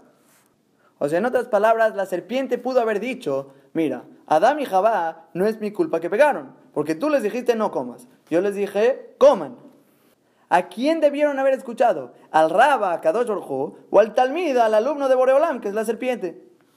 Obviamente que debieron haber escuchado a Kadosh Y por lo tanto, si Boreolam le hubiera preguntado a la serpiente, ¿por qué hiciste esto? La serpiente tendría un pretexto. Pero a Kadosh Baruj luego, luego, sin preguntar, le dijo, ya que hiciste esta acción, maldita con todas estas maldiciones que dijimos. Y aunque nosotros personalmente no podemos adaptar esta conducta que encontramos con Boreolam, de castigar sin preguntar, ya que nosotros tenemos una mitzvah de la Torah, Betzedek Tishpot Amiteja, con justicia juzgarás a tu prójimo, que todo es la mitzvah de juzgar a todos para bien. Hay que verificar siempre antes de empezar a juzgar, a no ser que sabemos que esta persona es un rasha. Por la serpiente todavía no sabíamos que era rasha. Y cómo la castigamos luego, luego por haber hecho una sola acción.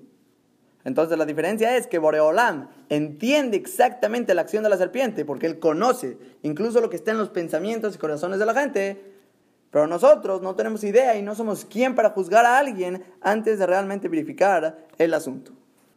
Ahora, el siguiente punto que nos vamos a enfocar es los tres puntos de castigo que le da a Kadosh Baruj a la serpiente, que son los que mencionamos, la Gemara en Sotad, Aftet, que se ven luego, luego en nuestro pasú que leímos, que va a ser maldita Mikol Behemá o Mikol Hayat Va a ser más maldita que todos los animales y todas las fieras del campo. Segunda maldición al Gejonej que ahorita ya se va a tener que arrastrar. Y tercera maldición, Beafar Tojal. Siempre va a comer polvo. Hay que tratar de entender exactamente cuál es la maldición. Entonces Rashi va sobre la primera, Mikol o Mikol Hayat que va a ser más maldita que todos los animales y más maldita que todas las fieras del campo. Entonces Rashi cita la Gemara en Mejorot, Dabjet Amudalev, que pregunta, ¿y mi Behemanit Kalel, me lo col chiquen? Si la serpiente va a ser más maldita que los animales, ¿acaso no con mucho más razón que va a ser más maldita que las fieras? El contexto exactamente sobre esta pregunta es que esta maldición que estamos diciendo es el sufrimiento del tiempo de embarazo.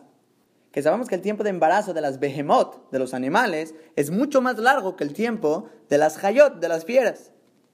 Y si el ya nos dijo que la serpiente va a ser más maldita que todas las behemoth, entonces con mucho más razón va a ser más maldita que las hayot, porque tardan menos tiempo en el embarazo que las mismas behemoth.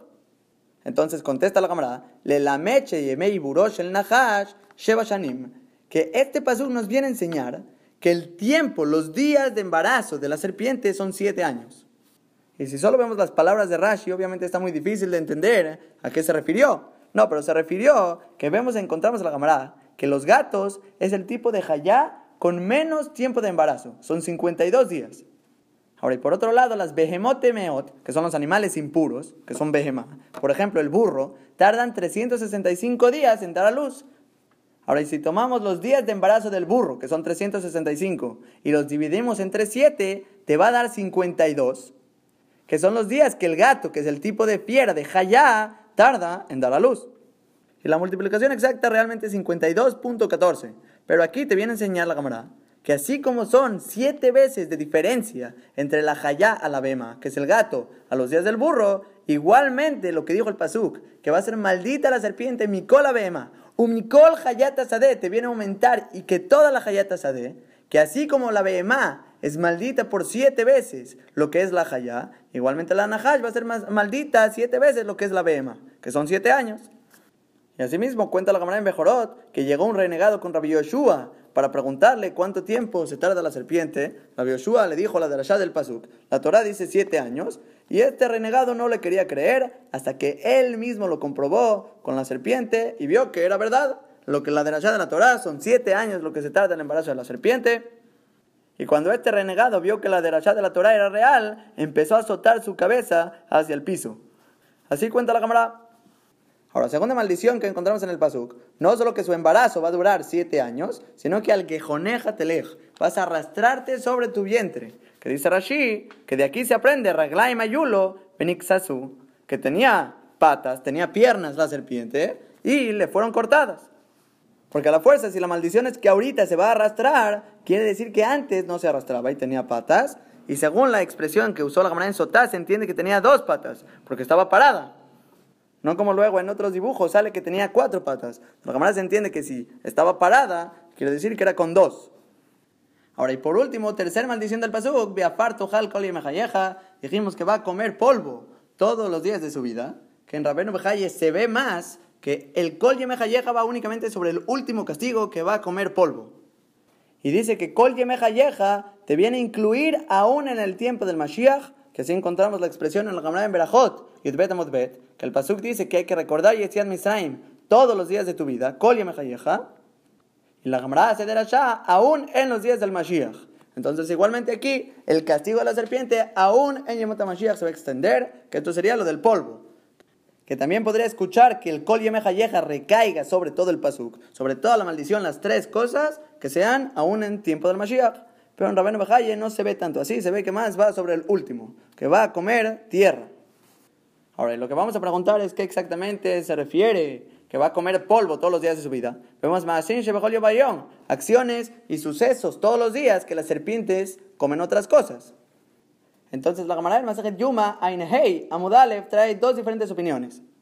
Primera opinión es que aunque coma todo tipo de manjares, siempre le va a saber a polvo. Y la segunda explicación es que aunque coma todo tipo de manjares, nunca se va a saciar hasta que va a tener que llegar a comer polvo. Que la diferencia entre estas dos es muy grande, que según la primera explicación no tiene que comer polvo, aunque coma otras cosas ya le sabe a polvo. Según la segunda, no. Es verdad que va a comer otras cosas, pero no se va a saciar y por lo tanto va a tener que comer polvo. Y son dos diferentes maneras de explicar la maldición. Ahora en el Jeskuni estaba viendo que dice un poquito diferente. Dice el Jeskuni que ya que su boca va a estar ahorita en la tierra, porque se va a tener que arrastrar, entonces a la fuerza siempre le va a entrar polvo al momento de comer. Y por lo tanto, por eso le va a saber a polvo. Y si queremos meter esta explicación en las opiniones de la camarada, yo creo que hay que meterla en la primera, que todo lo que coma le va a saber a polvo, pero no porque la comida sabe a polvo, no porque todo lo que coma le va a entrar polvo con ella. Ahora, el siguiente pasuk, pasuk tetvav, a Kadosh Baruj le sigue hablando a la serpiente. Y le dice, Beba shit benjao benaisha, enemistad pondré entre ti y la mujer que es otra de las consecuencias que causó la acción de la serpiente, que ahorita va a haber una rivalidad, que le Tzudot dice que la palabra Eva es Inyan Siná, va a haber un odio entre ti y la mujer. Y no solo entre tú y la mujer, también Ubenzarajá o Benzará, entre su descendencia y tu descendencia. Uy Eshufeja Rosh, Veatate Eshufenu Akeb. Él te aplastará la cabeza aunque estábamos hablando de la mujer, que debería ser ella te aplastará la cabeza, expresión hu es el término masculino. Por lo tanto, hay que explicarlo como el humano te aplastará la cabeza, y tú le morderás el talón. Ahora vamos a ver Rashi cuando dijimos Beba Ashit, que Boreolam le dijo a la serpiente va a poner un odio entre tú y la mujer. Que Rashi está explicando que es parte del castigo Midá que es Midá, que por el hecho que la serpiente tenía cierta intención, Boreolam le castiga exactamente con ese punto con el que pecó la serpiente. Y explica de la siguiente manera: Atalonit kaveta, el Sheamut Adam, que Sheyohalu Tejila. Tú, la serpiente, no tenías intención sino que se muera Adam Arishon cuando él coma primero. Betisa et Jabá. Y tú tenías intención de casarte con Jabá que es lo que dijimos en Rashi Pasuk Aleph de este Perek, que la serpiente vio a Jabá teniendo relaciones con Adam Arishon a la mitad del Ganeden, y él, la serpiente, deseó a Jabá. Ahora, la pregunta siguiente que Rashi va a contestar es por qué es que la serpiente fue a convencer a Jabá, debió haber convencido primero a Adam Arishon, que Adam Arishon coma primero, se muera Adam Arishon y después ya se queda con Jabá. Esa es la intención que está diciendo Rashi aquí. ¿Y por qué es que fue la serpiente primero a hablar con Jabá? Dice Rashi, velo bata le da ver el Jabá tejila. No viniste a hablar a Jabá primero, el alepisha nashim kalot, sino únicamente, ¿por qué fuiste primero con Jabá? Ya que las mujeres son muy ligeras, leitpatot, para ser convencidas. Es muy fácil convencer a una mujer. Bellodot le patotes lehen. Y también ellas tienen la característica que saben convencer a sus esposos. O sea que son dos puntos particulares en la mujer. Uno es que ella es muy fácil ser convencida. Y segunda, ella, su esposo, es muy fácil que lo convenza. Y va a salir que la Nahash tenía intención de convencer a Jabá para que Jabá convenza a Adam Arishon, Adam Arishon muera y después se case con Jabá. Le fija Y por lo tanto, este odio va a poner a Kadosh Baruj entre ellos. Porque midá que negas midá, tú querías quedarte, casarte con Jabá, que es un acto de amor, es el amor más grande que hay entre una pareja. Entonces ahorita va a poner Boreolam un odio, midá que midá, entre tú, la mujer y todos los descendientes. Ahora, la pregunta obvia que sale en este Rashi, que muchos se preguntan, es lo que pregunta el Sifteh Jamim, ¿por qué no tenía miedo la Nahash que coma primero Jabá y después Adam Arishon? ¿Cómo es que sucedió? Así fue lo que pasó. ¿Qué es lo que pensó la serpiente? Que Jabá le iba a dar primero a Adam y después iba a comer ella. Entonces el Sifteh Jamim dice diferentes respuestas. Una de ellas es que normalmente una esposa buena, una esposa con derejeres, le daría primero y honra a su esposo comer primero que primero la esposa le sirve a el esposo y ya después ella se sirve. Y como iba a comer primero Adam Rishon, se iba a morir y después está Jabá, Jabá vio que se murió Adam Rishon, por lo tanto ya no, ya no va a comer ella y ya se puede casar con la serpiente. O también una segunda explicación dice el Sifteh Jamim que pensó la serpiente que Adam Arishon mismo no iba a dejar a Jabá comer el fruto y por lo tanto Jabá iba a convencer a Adam Arishon. Sí, sí, hay que comer, hay que comer. Y al final Adam Arishon iba a comer primero y después Jabá, pero Jabá ya no porque iba a ver que muere Adam Arishon y por lo tanto se casa con la serpiente. Pero de cualquier manera, igual sabemos que no murieron en ese instante, por lo tanto no funcionó el plan de la serpiente. Y Boreolam viene aquí, mira que da. Tú querías casarte con Jabá, tenías ese deseo por ella de amarla. Igualmente aquí va a poner Boreolam todo lo opuesto y va a poner un odio entre ustedes. Ahora, siguiente parte del pasuk dijimos, huye shufeja rosh, que él va a aplastar tu cabeza, te shufenu y tú le vas a morder el talón. Y explica Rashi estas expresiones, Yeshufeja, que significa Yehateteja, que va a triturarte. Y Rashi trae un ejemplo donde encontramos esta expresión de triturar. Dice el pasú, como Vaikototo, que dice Moshe Rabenu sobre el Egel Azahab, sobre el becerro de oro, que lo machacó, machacó a él, lo machacó al becerro de oro, betargumó, y la traducción de este pasú, como lo trae el Unkelos, Beshafit Yate. Y vamos que en el Targum, allá en ese pasuk, dice el pasuk Beshafit, que esta palabra shafit es como la palabra de nuestro pasuk shufeja, que va a ser aplastar y triturar, machacar. Ahora, y después seguimos con el Rashi Beatate Shufenu Akeb. Y tú, la serpiente, vas a morderlo en el talón. Lo oye el Jacoma. Y le está diciendo que no va a tener una estatura. Betishgenu Baekebo. Y lo vas a morder en el talón. Y es parte de la maldición que se va a arrastrar. Y por lo tanto, lo que va a estar de frente de la serpiente va a ser el talón. Pero aún así, Beaf Sham Temitenu. Pero aún de ese lugar vas a poder matar al hombre. Y de este Rashi se puede traer otra prueba, que lo que dijimos, Uye Shufeja Rosh, que él te va a aplastar la cabeza y tú la serpiente le vas a morder el talón. Vemos de este Rashi que la palabra Hu es él, porque dice Be'af Misham Temitenu. E incluso de ahí lo vas a matar, no dice Temitena, que vas a matar a la mujer, no, dice Temitenu al hombre. Entonces vemos que Rashi mismo aprende la palabra Hu, que es el hombre en general, aunque el odio del principio del Pasuk mencionó que va a ser entre la serpiente y la mujer. Ahora, el Siftah Jamín pregunta que parte de la maldición aquí se entiende que es para los dos, tanto al hombre y tanto a la serpiente. Y en los Pesukim más adelante vamos a ver el castigo, primero el de Jabá y después el de Adam Arishon. ¿Y por qué nos estamos adelantando a poner este castigo dentro de los Pesukim de la serpiente?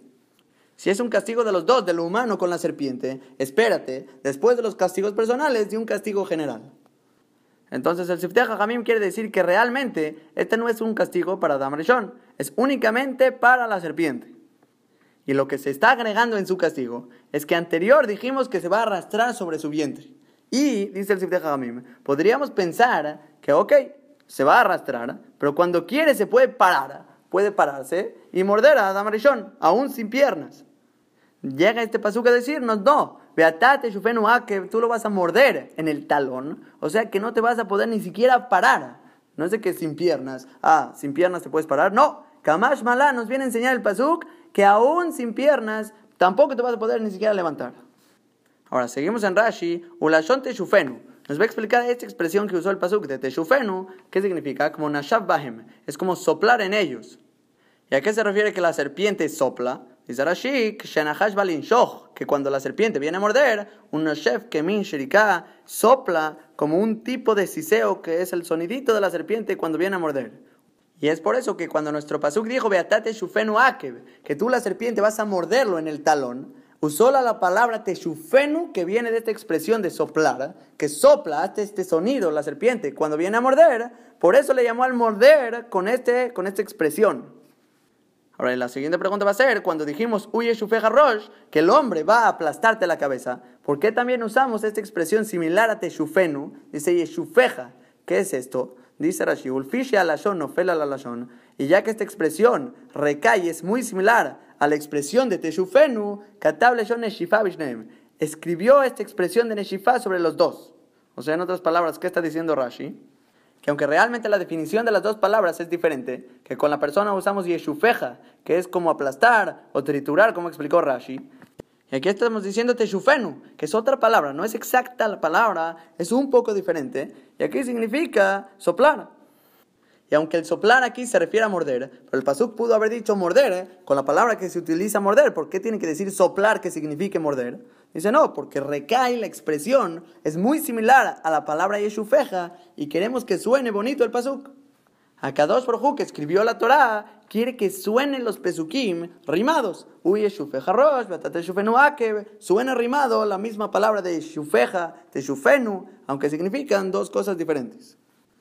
Ahora, y nada más antes de pasar al siguiente pasuk, el Klia Yakar escribe que la fuerza del Yetzer se jala de la fuerza de la Nahash. La Nahash es el símbolo y la representación del Yetzer Y en este pasuk dice el Klia Yakar que nos revelan cómo ganarle al Yetzer Tú le vas a aplastar la cabeza, luego, luego tú le vas a ganar. Pero el Yetzer te va a morder el talón. ¿Y qué significa esto? Dice el Klia Yakar, similar a la Gemara en en el quinto Perek, que el Yetzer se parece a una telaraña. La telaraña, ¿cómo son? Son muy delgaditas. Y luego, luego, el que quiera puede y esufeja. Le aplasta la cabeza al yetzerará. Es muy delgadita, no te puede jalar con cuerdas de telaraña, que son muy delgadas. Y luego, luego las puede romper la persona. Pero dice la camarada, el que no rompe esas telarañas chiquitas al principio, se van haciendo más gordas hasta volverse cuerdas de carrozas de caballo que jalan a la persona. ¿Y quién puede romper una cuerda de carroza? Es casi imposible. Dijimos la palabra de Rashi, que cuando la persona y feja Rosh va a aplastar la cabeza de la serpiente, ¿qué es? Yejateteja, va a completamente triturarla, la va a hacer pedazos, que eso va a ser cuando son telarañas. Pues si se vuelven cuerdas, ¿cómo la persona va a poder triturar al Yetzerara? Al revés, va a ser muy difícil y no va a poder hacer Teshuvah si se tarda mucho. Ahora, y por otro lado, también dice el Yakar, que por qué dijo que la serpiente le va a morder el talón, son Ekeb, son las misbot chiquitas que la persona pisa con sus talones, las pisas sin ningún problema, que desde esas mitzvot es donde el Yetzirah empieza a atacar, te empieza a ir con las mitzvot ligeras, hasta después te llega a jalar a las mitzvot más estrictas. Ahora seguimos con el siguiente pasuk, pasuk tetzain, el Aisha Amar Arbar Beitz Veronech. Le dice a Kedosh Brojú, ahora le toca la maldición a la mujer. ¿Cuál va a ser el castigo de ella? Arbar beitz bonech veronech. Va a ser mucho tu dolor y tu embarazo. del divanim. Y con dolor vas a parir a tus hijos. Y así a tu esposo va a ser tu deseo. Y él dominará sobre ti. En el pasuk, básicamente, si nos fijamos a simple vista, se ve cinco puntos en el cual la mujer tuvo esta maldición. Primero es itzboneja, es tu dolor, que Rashi explica es de Gidul Banim, es el sufrimiento del crecer a sus hijos, llevarlos a cabo en la vida, educarlos, todo esto es un sufrimiento que cuesta trabajo. Segundo punto es Veronej, en tu embarazo, ahí va a ser el segundo sufrimiento que va a tener, es de Tzara Ibur, es el sufrimiento del embarazo. Ahora después, tercer punto, Tel Divanim, con dolor vas a parir hijos, Tzara le da va a ser el sufrimiento del nacimiento.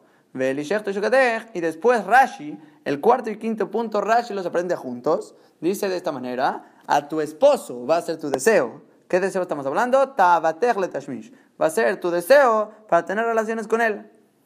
Y la maldición a la mujer va a ser esta, que aunque va a tener mucho deseo, falpiquen en la le tobeó y aún así no tiene ella la frente, no tiene el descaro de pedírselo con la boca, el Auim Sholbach, sino que ese es el quinto punto que Rashi los junta, él dominará sobre ella, a kol mimeno velomimech.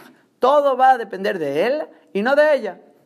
Que normalmente el hombre es el que decide si van a tener relaciones o no. Que la Gamara en Masaj Terubin, Dafkufa Mutbet, dice que es una buena cualidad en las mujeres de Tzniut, que no van a pedirle al esposo con este descaro y que es parte de la maldición que le dijo a Kedosh Baruj este es el castigo.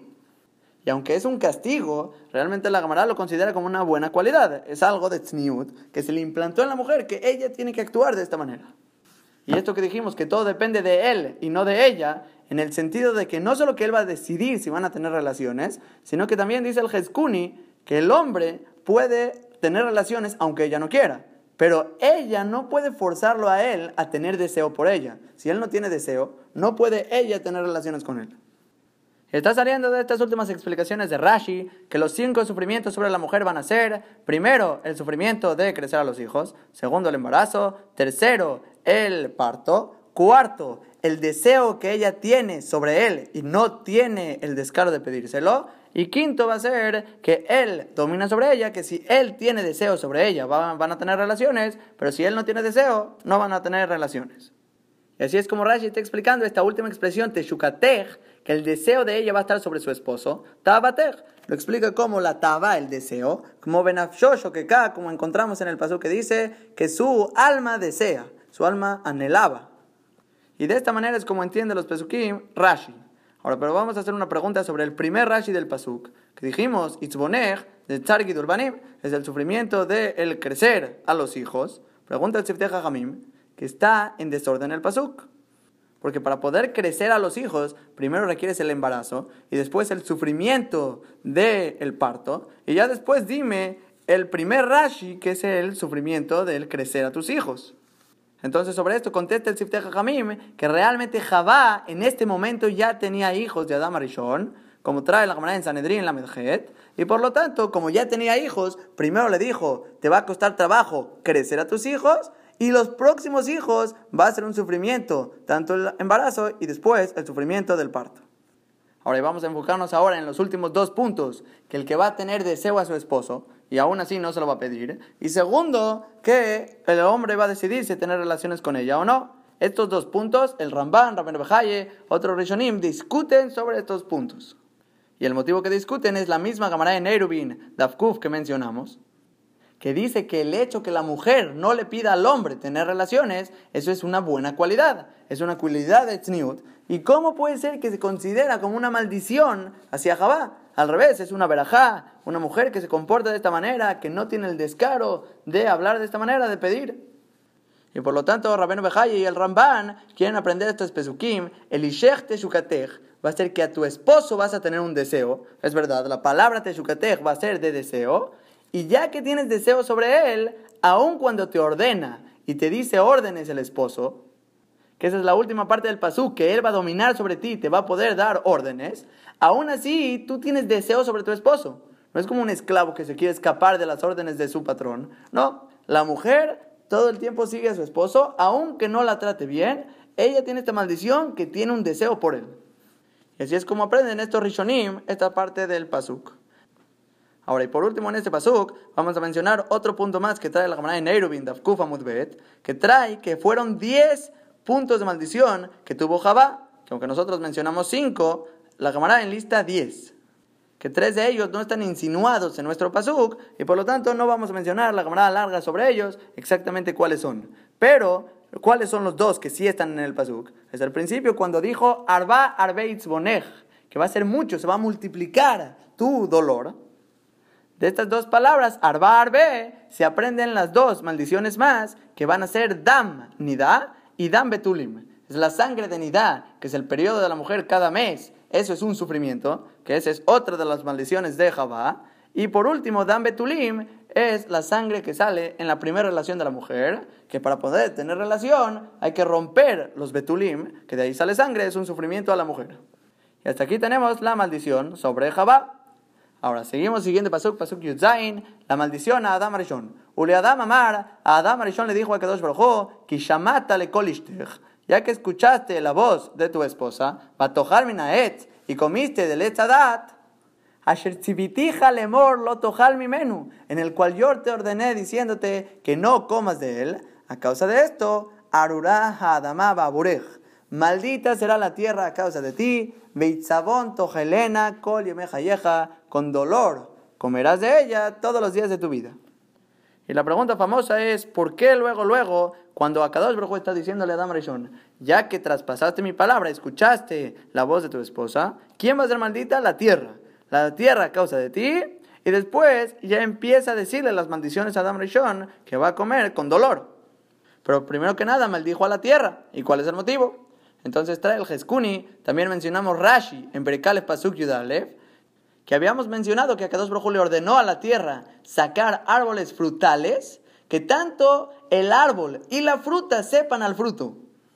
Y la tierra únicamente sacó el árbol que produce frutos, pero el árbol mismo no sabía frutas. Y desobedeció la palabra de Akadosh Baruj y Rashi dijo allá que se esperó Boreolam para castigar a la tierra junto con Adam Arishon.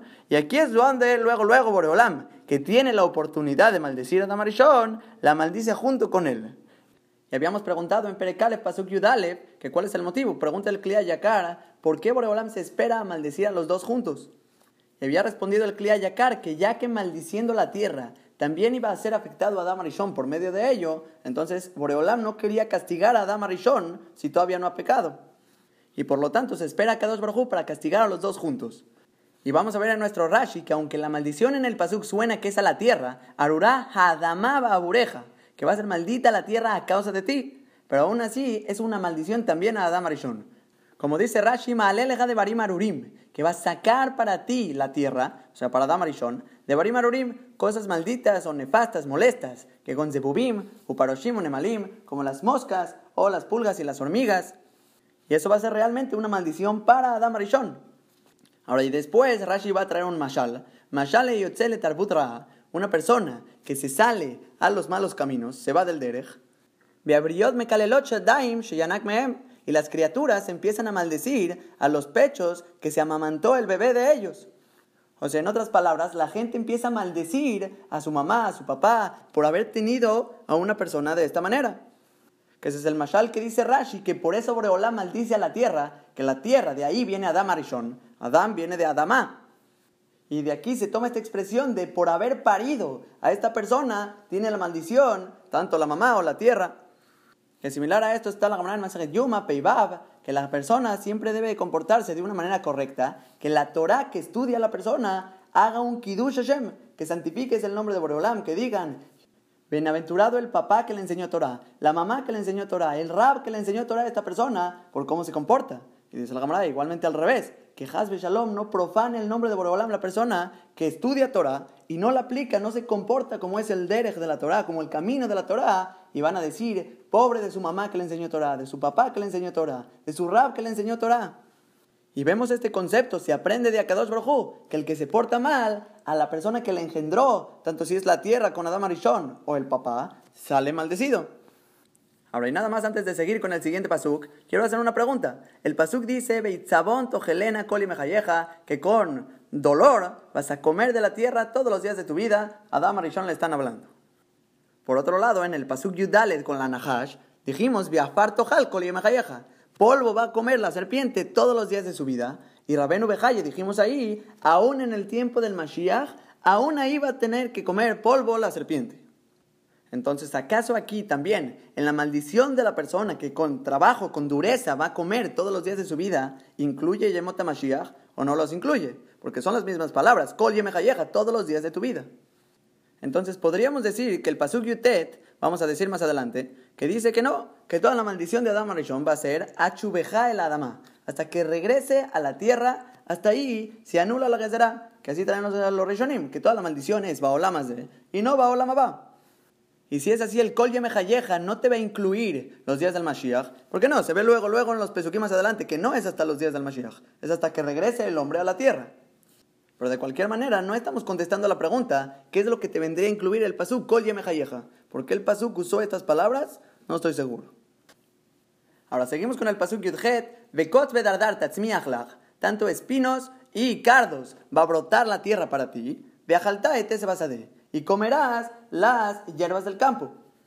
Rashi explica que qué significa esto, que de espinos y cardos van a brotar en tu tierra. Haaretz, la tierra misma va a brotar estas espinas. Que shetisreena minezeraim, cuando plantes tipos de semillas, tetzmiach kos bedardar kundas becabiot va a brotar en contra de tu voluntad. Espinos, cardos, alcachofas y otro tipo de cardos que son reuim le agilá, son aptos para comer, que es lo que dice Rashi, bene jalim Y todas estas cosas realmente se comen, son comestibles, pero por medio de un tikkun, de un arreglo, un trabajo que sería cocinarlos. Y todas estas especies que mencionó Rashi, el Sifteja Hamim dice que son tipos de verduras amargas, así lo trae en nombre del Aruj, y cuando la persona las hierve, las cocina, de esa manera se arreglan y son aptas para comer. Ahora, ¿y cómo concluyó el pasuk? Viajaltaete se vas a de, vas a comer las hierbas del campo. Y pregunta Rashi luego, luego, Mumakla la hizo, ¿cuál es esta maldición? Vea lo bebrajane emarlo, y nenatati la gemen colesev zera, mejul, etc. Pregunta Rashi, dijimos anteriormente en el primer perek al final, pasuk haftet, que Boreolam te dio todas estas hierbas del campo que producen su semilla para comer, que eso fue parte de la braja que le dieron a Damarishon, cuando estaba dando la braja de Prurbu y que van a ser benditos y todo lo que explicamos ahí. Parte de la braja va a ser que van a comer las hierbas que producen semillas. Pero aquí el pasuk aparentemente lo está diciendo de una manera que es maldición. Van a salir espinos y cardos, van a brotar en tu campo. y vas a comer las hierbas del campo. Aparentemente es una maldición. Entonces ya no entiende Rashi. ¿Es verajá o es maldición? Entonces Rashi contesta, el ama amur sino que qué es lo que está dicho, que está escrito aquí al principio de este asunto. Aruraja adamaba bureja, va a ser maldita la tierra a causa de ti. Beit sabón togelena, con sufrimiento, con dolor la vas a comer. Viajará sabón, y después de esa maldición que fue el pasuk anterior, dice aquí, que tanto espinos y cardos van a brotar en tu campo. Entonces, ¿cuál es la idea de estos pesukim? Dice Rashi que Shetizaena, Kitniot o Yerakot Gina, cuando vas a plantar ciertos tipos de legumbres o verduras de jardín, la tierra va a brotar para ti espinos y cardos, usharis besade y todo tipo de hierbas del campo, que son tipos de hierbas de animal, así lo trae el Sifteja Jamim, ve al corjejato, gelem. Y a la fuerza, ya que esto es lo que produjo tu campo, eso es lo que vas a comer. Ya no tienes de otra. Lo que el campo produjo, eso es lo que hay de comer. Y Rashi está entendiendo que así como las espinas, los cardos, este tipo de hierbas amargas van a crecer en contra de tu voluntad en tu campo, aunque tú plantaste otra cosa, igualmente las hierbas del campo que dice al final del pasuk, de son hierbas de animales, que es lo que va a haber de comer, lo que tu campo produjo, y por lo tanto a la fuerza lo vas a comer, y eso es lo que hay. Oreola maldijo tu campo que produzca otro tipo de especies junto con lo que tú plantaste. Y esta va a ser la manera como Rashi explica los pesukim. Ahora, pero por otro lado, hay dos más explicaciones que encontré. Primero la del Balaturim. El Balaturim dice que Kotzbe Dardar es una representación a los Goim. Que así como las espinas y los cardos brotan en tu campo y lo invaden, que son cosas que a ti te molestan, igualmente los Goim van a invadir Eretz Israel, que así es la maldición que le dijo a Adam Rishon, que es una insinuación de cómo los Goim van a brotar e invadir Eretz Israel. Ahora, hay una tercera explicación, según el Jeskuni, el pasuk se lee, Bekotz bedardar tatzmiach lach. Kotz y dardar, tanto espinas y cardos, vas a brotar para ti. O sea que la gente, la persona, Adam Arishon, tiene que plantar estas espinas para que no invadan su campo todos los animales. Y lo aprende según lo que dijimos en el primer perek al final, pasuk Habbaba, que la persona va a dominar sobre los animales todo el tiempo que él es un tzadik, pero cuando la persona se revela a Boreolam y deja de ser tzadik, dijimos que hay otra manera de, leer el pasú, que los animales, la naturaleza domina sobre ti, y por lo tanto es lo que ahorita es la maldición, requieres una protección de espinas y cardos, brotar en tu campo para que no invadan tu, tu cosecha. Y de esa manera, cuando la persona, tatzmiach lach, tú brotas para ti, Kotzidardar, entonces puedes viajar se vas a comer las hierbas del campo y de esa manera contesta la misma pregunta que tenía Rashi, que atrás dijimos que es una verajá. Dice el Jeskuni, aquí también, aquí también es verajá, pero ahorita necesitas Kotzidardar, tatzmiachlach, brotar para ti, tú ponerlos el Kotzidardar. Ahora seguimos con el pasuk yutet, bezeata peja toja lechem, Con el sudor de tu frente vas a comer pan, a chubeja el adamá hasta que regreses a la tierra, kimemena, lukachta, porque de ella tú fuiste tomado, de ahí nació Adam Arishon, kiafarata, porque tú eres polvo, ve la parta shubi, al polvo tú regresarás, y todo el tiempo que la persona esté vivo en este mundo, que es lo que dijimos atrás, que está claro que la, la maldición va sobre este mundo, va a ser con el sudor de tu frente comer pan. Que explica Rashi de una manera muy simple, qué significa con el sudor de tu frente vas a comer. No que se va a llenar el sudor la comida. No, sino que después de haber esforzadote mucho sobre el asunto, sobre tu trabajo, ya puede la persona comer. Que de esta maldición, Adam Arishon, sale todo el concepto de Ishtadlut, de esforzarse en la Parnasá. Si la persona quiere conseguir Parnasá, requiere un Ishtadlut, un cierto esfuerzo. Toda persona tiene obligación llegar a cierto esfuerzo.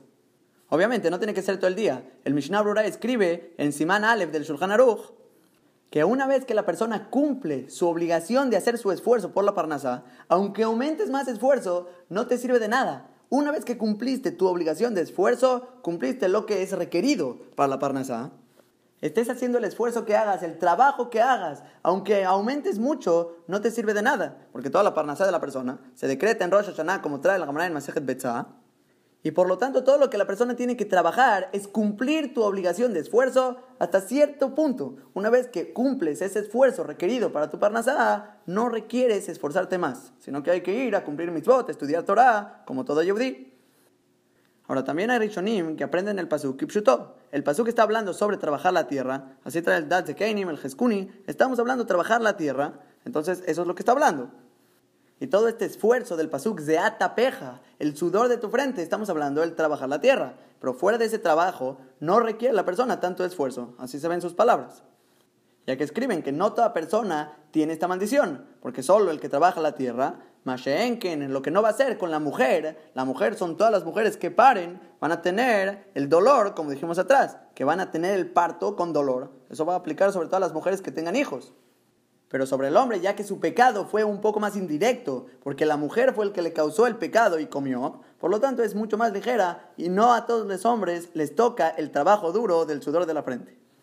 Y según esta explicación se contesta la pregunta que por qué puede existir gente que no trabaja, no se esfuerza y les llega muchísimo dinero, muchísima parnasá. La respuesta es porque únicamente el que trabaja la tierra, ahí es cuando requiere el esfuerzo máximo que es sudor de la frente. Pero el que no trabaja en la tierra puede llegar a recibir mucha verajá de Akadosh Baruj aún sin esto. Ahora, después otra idea del pasú, que es lo que trae el Kliya Yakara, que es bueno sudar antes de comer, que es un concepto que encontramos que los doctores dicen, hay que hacer ejercicio, sudar antes de comer, y aquí se ve, desde atapeja, con el sudor de tu frente, ya después come pan. Ahora, y por último, una idea más en el pasuk, Rabenu Bejaya escribe que es un remes, una insinuación de lo que es el concepto de afar baefer, de ser polvo y ceniza. El Pasuk te dice literal, tú eres tierra, de la tierra naciste, de la tierra vas a regresar, y por lo tanto la persona tiene que adaptar la cualidad de humildad que trae que aprendemos con Abraham Avinu. Abraham Avinu mismo dijo, yo soy polvo y ceniza, que es lo que dice aquí el Pasuk, que apárata, tú eres polvo y a la tierra vas a regresar. Y lo único que aparentemente va a tener la persona va a ser su esfuerzo. Desde atapeja es el sudor de tu frente, que eso es lo que es la persona. Lo que te esforzaste en este mundo para tratar de hacer lo que hiciste. Puedes esforzarte en lo material o en lo espiritual, que lo material no te acompaña, únicamente las cosas que las hiciste mitzvot, las hiciste espiritual, eso se queda para siempre. Porque lo material no te acompaña, todo regresa a ser polvo y la persona no se queda con nada más que su esfuerzo que hizo en las mitzvot, que es un yesod, un, fundamento muy grande en Olamazde. Ahora seguimos con el pasuk Hav, Baikra a Adam Shemishto Javá. Le llama Adam Arishon el nombre de su esposa Javá. ¿Por qué? Porque ella era la madre de todo ser vivo. Y aquí Rashi nos dice, Hazara Rishon. Está regresando el Pasuk a su primer asunto. Porque la manera como empezamos nosotros este Perek Gimal de Bereshit, dijimos que realmente todo este suceso de la serpiente que pecó a Adam Rishon, todo esto fue después de haberle puesto los nombres a cada uno de los seres vivos. Y es lo que cita aquí Rashi del Perek Bet, del Pasuk que dice Vaikra Adam Shemot, que le llamó a Adam Rishon los nombres a cada uno de las especies. Y dentro de todo esto explicamos que Adam Rishon, cuando le estaba poniendo los nombres a cada una de las especies, vio que cada especie tenía su pareja.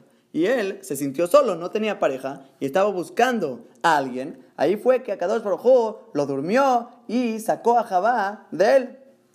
tanto si fue de su costado, de la costilla, como explicamos todo atrás, pero el punto aquí es que Adam Rishon realmente ya tenía a Jabá delante de él cuando despertó, y ahí le puso el nombre a Jabá, su esposa. Y aunque no encontramos en los Pesukim que Adam Rishon le haya puesto el nombre a Jabá en los Pesukim anteriores, sino únicamente hasta ahora, aún así sabemos que este pasuk fue antes del pecado, al igual como el siguiente pasuk que a Kadosh Baruj le hace prendas a Adam y a Jabá. Estos dos puntos pasaron antes del pecado porque sabemos que no hay un orden cronológico en la Torah. Y es lo que nos va a enseñar Rashi aquí, y no interrumpimos en los Pesukim desde el Perek Bet, Pasuk Hab, que le puso a Adam Rishon los nombres a todos los animales. Toda esa interrupción hasta este momento únicamente fue para enseñarnos que por medio de haber llamado los animales, cada uno por sus nombres, y se sintió mal y tenía un deseo de una pareja, ahí fue que Nizdavgal o Jabá, que le encontraron Shiduch a Adam Rishon, que fue Jabá. Que ese mismo pasuk en el segundo Perek dice, como Shekatub, como dice el pasuk, le Adam lo mata es el que Adam Rishon no encontraba una ayuda opuesta a él. Le fija vaya a más y por lo tanto a Kadosh Baruj recayó sobre él un sueño profundo. Y ahí fue que interrumpimos con la creación de Jabá. Y después a continuación, y como el Pasuk dijo más adelante, que estaban los dos desnudos, tanto Adam y Jabá, teniendo relaciones en el jardín, Samaglo Parashat Anahash juntó hacia él la perashá de la serpiente, que es todo el pecado desde el tercer perek, le odiajá para hacerte saber que ya que la serpiente vio a Adam y a Jabá desnudos, y los vio a ellos ocupados en teniendo relaciones íntimas, ni la, serpiente tuvo deseo por Jabá, y vino hacia ellos con designios y engaño para hacerlos caer en el pecado y quedarse con Jabá, todo como lo explicamos también anteriormente. Pero sale que realmente el Pasuk Jab y Pasuk Japale fue antes del pecado de Adam Arishon, por lo menos según la opinión de Rashi sobre estas explicaciones. Ahora, regresando al Pasuk mismo, dijimos que Adam Arishon le llamó a Jabá, Jabá. ¿Por qué Jabá? Porque ella fue la madre de todo ser vivo. ¿Qué tiene que ver? O sea, ¿dónde en la palabra Jabá encontramos este concepto? Dice Rashi, no fue la lashon Jayá. Jabá recae sobre la expresión de Hayá. ¿Que ¿Qué significa Hayá? Shemehayá es bladotea, que le da vida a sus hijos. Y realmente el nombre de Javá debería ser Hayá. Hayá que le da vida a otros, como dijo el mismo Pasuk, que ella era la madre de todo ser vivo. ¿Y cuál es el motivo que le cambiamos la letra Yud por la letra Bab en su nombre? Dice Rashika, Tomar Meovel Adam. Así encontramos, como dice el Pasuk en Coelet, decimos el pasuk me ovela Adam. Que realmente la palabra ahí en el pasuk jove debería ser allá. Me allá la Adam, que significa que tiene un nombre. Es una pregunta en el pasuk. Y en lugar de usar la palabra allá, estamos usando la palabra jove. La yud se intercambia por la bab. Lo que dice Rashi, bilishon allá. Tienes el contexto, realmente es allá, pero se puede cambiar. Igualmente con Java, era Hayá y le pusimos Java. Y no es pregunta porque las dos expresiones vemos que es correcta y a Adam Rishon al parecer le gustó más Javá que Hayá. Pero significa lo mismo.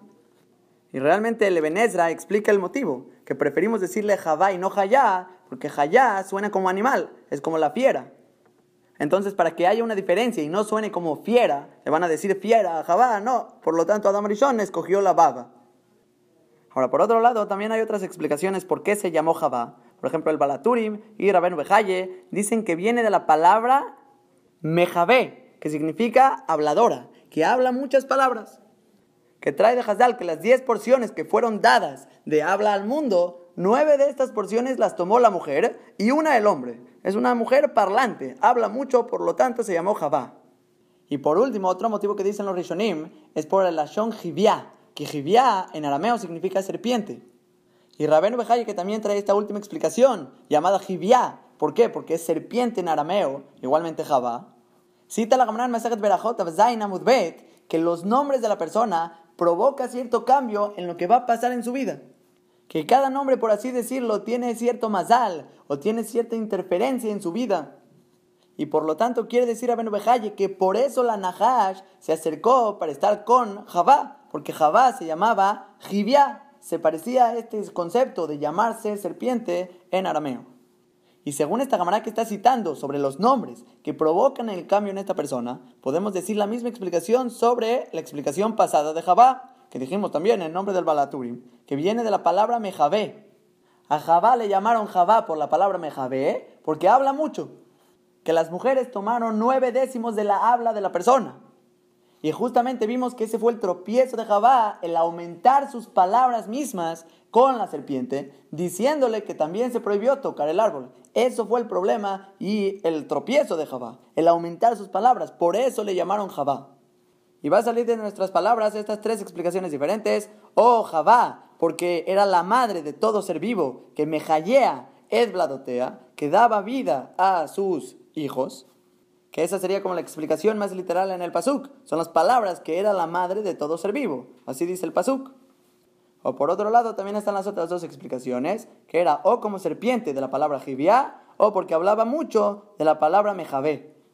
Y las dos podemos aprenderlas como Rashi, que todo esto fue antes del pecado. Y según la explicación que trajo Rabbeinu Bajaye, que el nombre provoca un cambio en la persona, y por lo tanto la serpiente quiso estar con Javá porque se llamaba Jibia, o ella, como nosotros quisimos explicar, ya que era Mejabé, era parlante, aumentó en sus palabras y fue lo que provocó que caiga en el pecado. Todo esto según la explicación de Rashi que fue antes del pecado. Fue cuando le puso a Adam Rishon el nombre de Javá. Y por otro lado, sí va a haber mefarshim que quieren explicar que los pesukim van después del pecado, van en orden, y realmente al principio se llamaba Hayá, y ahorita viene Adam Arishon a cambiarle el nombre y ponerle Javá, o por serpiente o por parlante. Y lo que dice el Pasú, que se llamó Javá porque era Em Kolhai, eso se llamaba Hayá por eso. Y no queremos distorsionar completamente su nombre, por lo tanto la palabra Hayá, dice Adam Arishon, la vamos a cambiar por Javá, porque realmente Kihia Em Kolhai, ella fue, ella era la madre de todo ser vivo pero te agregamos la baba a causa de tu pecado, o por serpiente, o por parlante. Ahora vamos a seguir con el pasuk Japale. Dice el pasuk, Vayas Hashem Elohim le Adam le Ishto, e hizo a Kadosh Brojú, tanto a Adam y a su esposa, Kotnot Orbe y Albishem. Túnicas de piel, y los vistió con ellas, Boreolam los viste para que estén cubiertos. Que aunque pensaríamos, de la manera literal como se leería el Humash, si iríamos por orden, es para cubrir la desnudez que estaban que ya que se dieron cuenta ahorita que estaban desnudos, se estaban avergonzando, y Agoreolam se apiada de ellos y les pone estas prendas. Que así aprenden los Rishonim, que aprenden que los Pesukim van en orden. Pero según la explicación de Rashi, que estos Pesukim van antes del pecado de Adama Rishon, entonces todo el motivo que Boreolam hizo las prendas, dice el Sifteja Hamim, atrás en los Pesukim, que habíamos mencionado, era para cubrirlos del frío y del calor. Cuando tengan frío y cuando tengan calor, que se cubran con ellas. Y como este es el propósito de las prendas, entonces no había necesidad que estén vestidos todo el tiempo, solo si tienen frío y calor, y por lo tanto estaban desnudos en el momento del pecado. Y si preguntamos entonces por qué se cubrieron con hojas de higo, como mencionamos en los pesukim anteriores, no va a ser pregunta porque en ese momento no estaban presentes sus ropas, era lo primero que encontraron. Que toda esta explicación lo trae el Sifteja Hamim al principio de Peregimal. Ahora vamos a ver Rashi, qué significa Kotnotor, estas túnicas de piel que les hizo Boreolam, Dice, Yed Omrim Halakim ponen Ayu. Trae Rashi que hay palabras agádicas que dicen que este tipo de vestimenta eran lisas como las uñas. Que así como la uña cubre al dedo, igualmente era un tipo de vestimenta que cubría todo su cuerpo de uña. Medubakim alorán, que eran pegadas sobre su piel, y era este tipo de uña lo que eran sus vestimentas. Ahora, pero dice Rashi, por otro lado, Beyesh Omrim, hay quienes dicen, Dabar que es algo que venía de la piel, que como la lana de las liebres, que son blandas y calientes. Y les hizo a ellos, tanto a Adam y Jabá, estas túnicas de este material. Y van a hacer estas dos explicaciones, tanto si va a ser una prenda tipo uña o si va a ser un tipo de lana de liebre. Ahora, por otro lado, también hay otras explicaciones. ¿Cómo fue hecha esta prenda? El Jeskuni trae que era de la piel del Liviatán que Leviatán dijimos atrás que fue asesinada por Akadosh Baruj porque eran animales muy grandes que podrían destruir el mundo, y este Leviatán que degolló a Kadosh Baruj y la saló para los Tadikim Lavó, con esta piel le hizo las prendas a Adam y Jabá. Ahora, y por último, también hay otra explicación, que las prendas de Adam y Jabá fueron hechas con el tipo de prenda llamado Tahash. Que Gemara en Shabbat Amudbet dice que con este tipo de piel se tapaba el arón y los kelim. Y dice Rabben Abhaye que toda esta prenda estaba muy bien decorada con todo tipo de colores. Y también escribe que fue la prenda heredada a Caín, después pasó a las manos de Nimrod a Rasha, después a Esab. Y esa prenda de esa fue la que tomó Jacob para vestirse y entrar con Jacob su papá, que olía a Ganeden. Y también hay otras explicaciones y midrashim sobre estas prendas de Adam Arishon.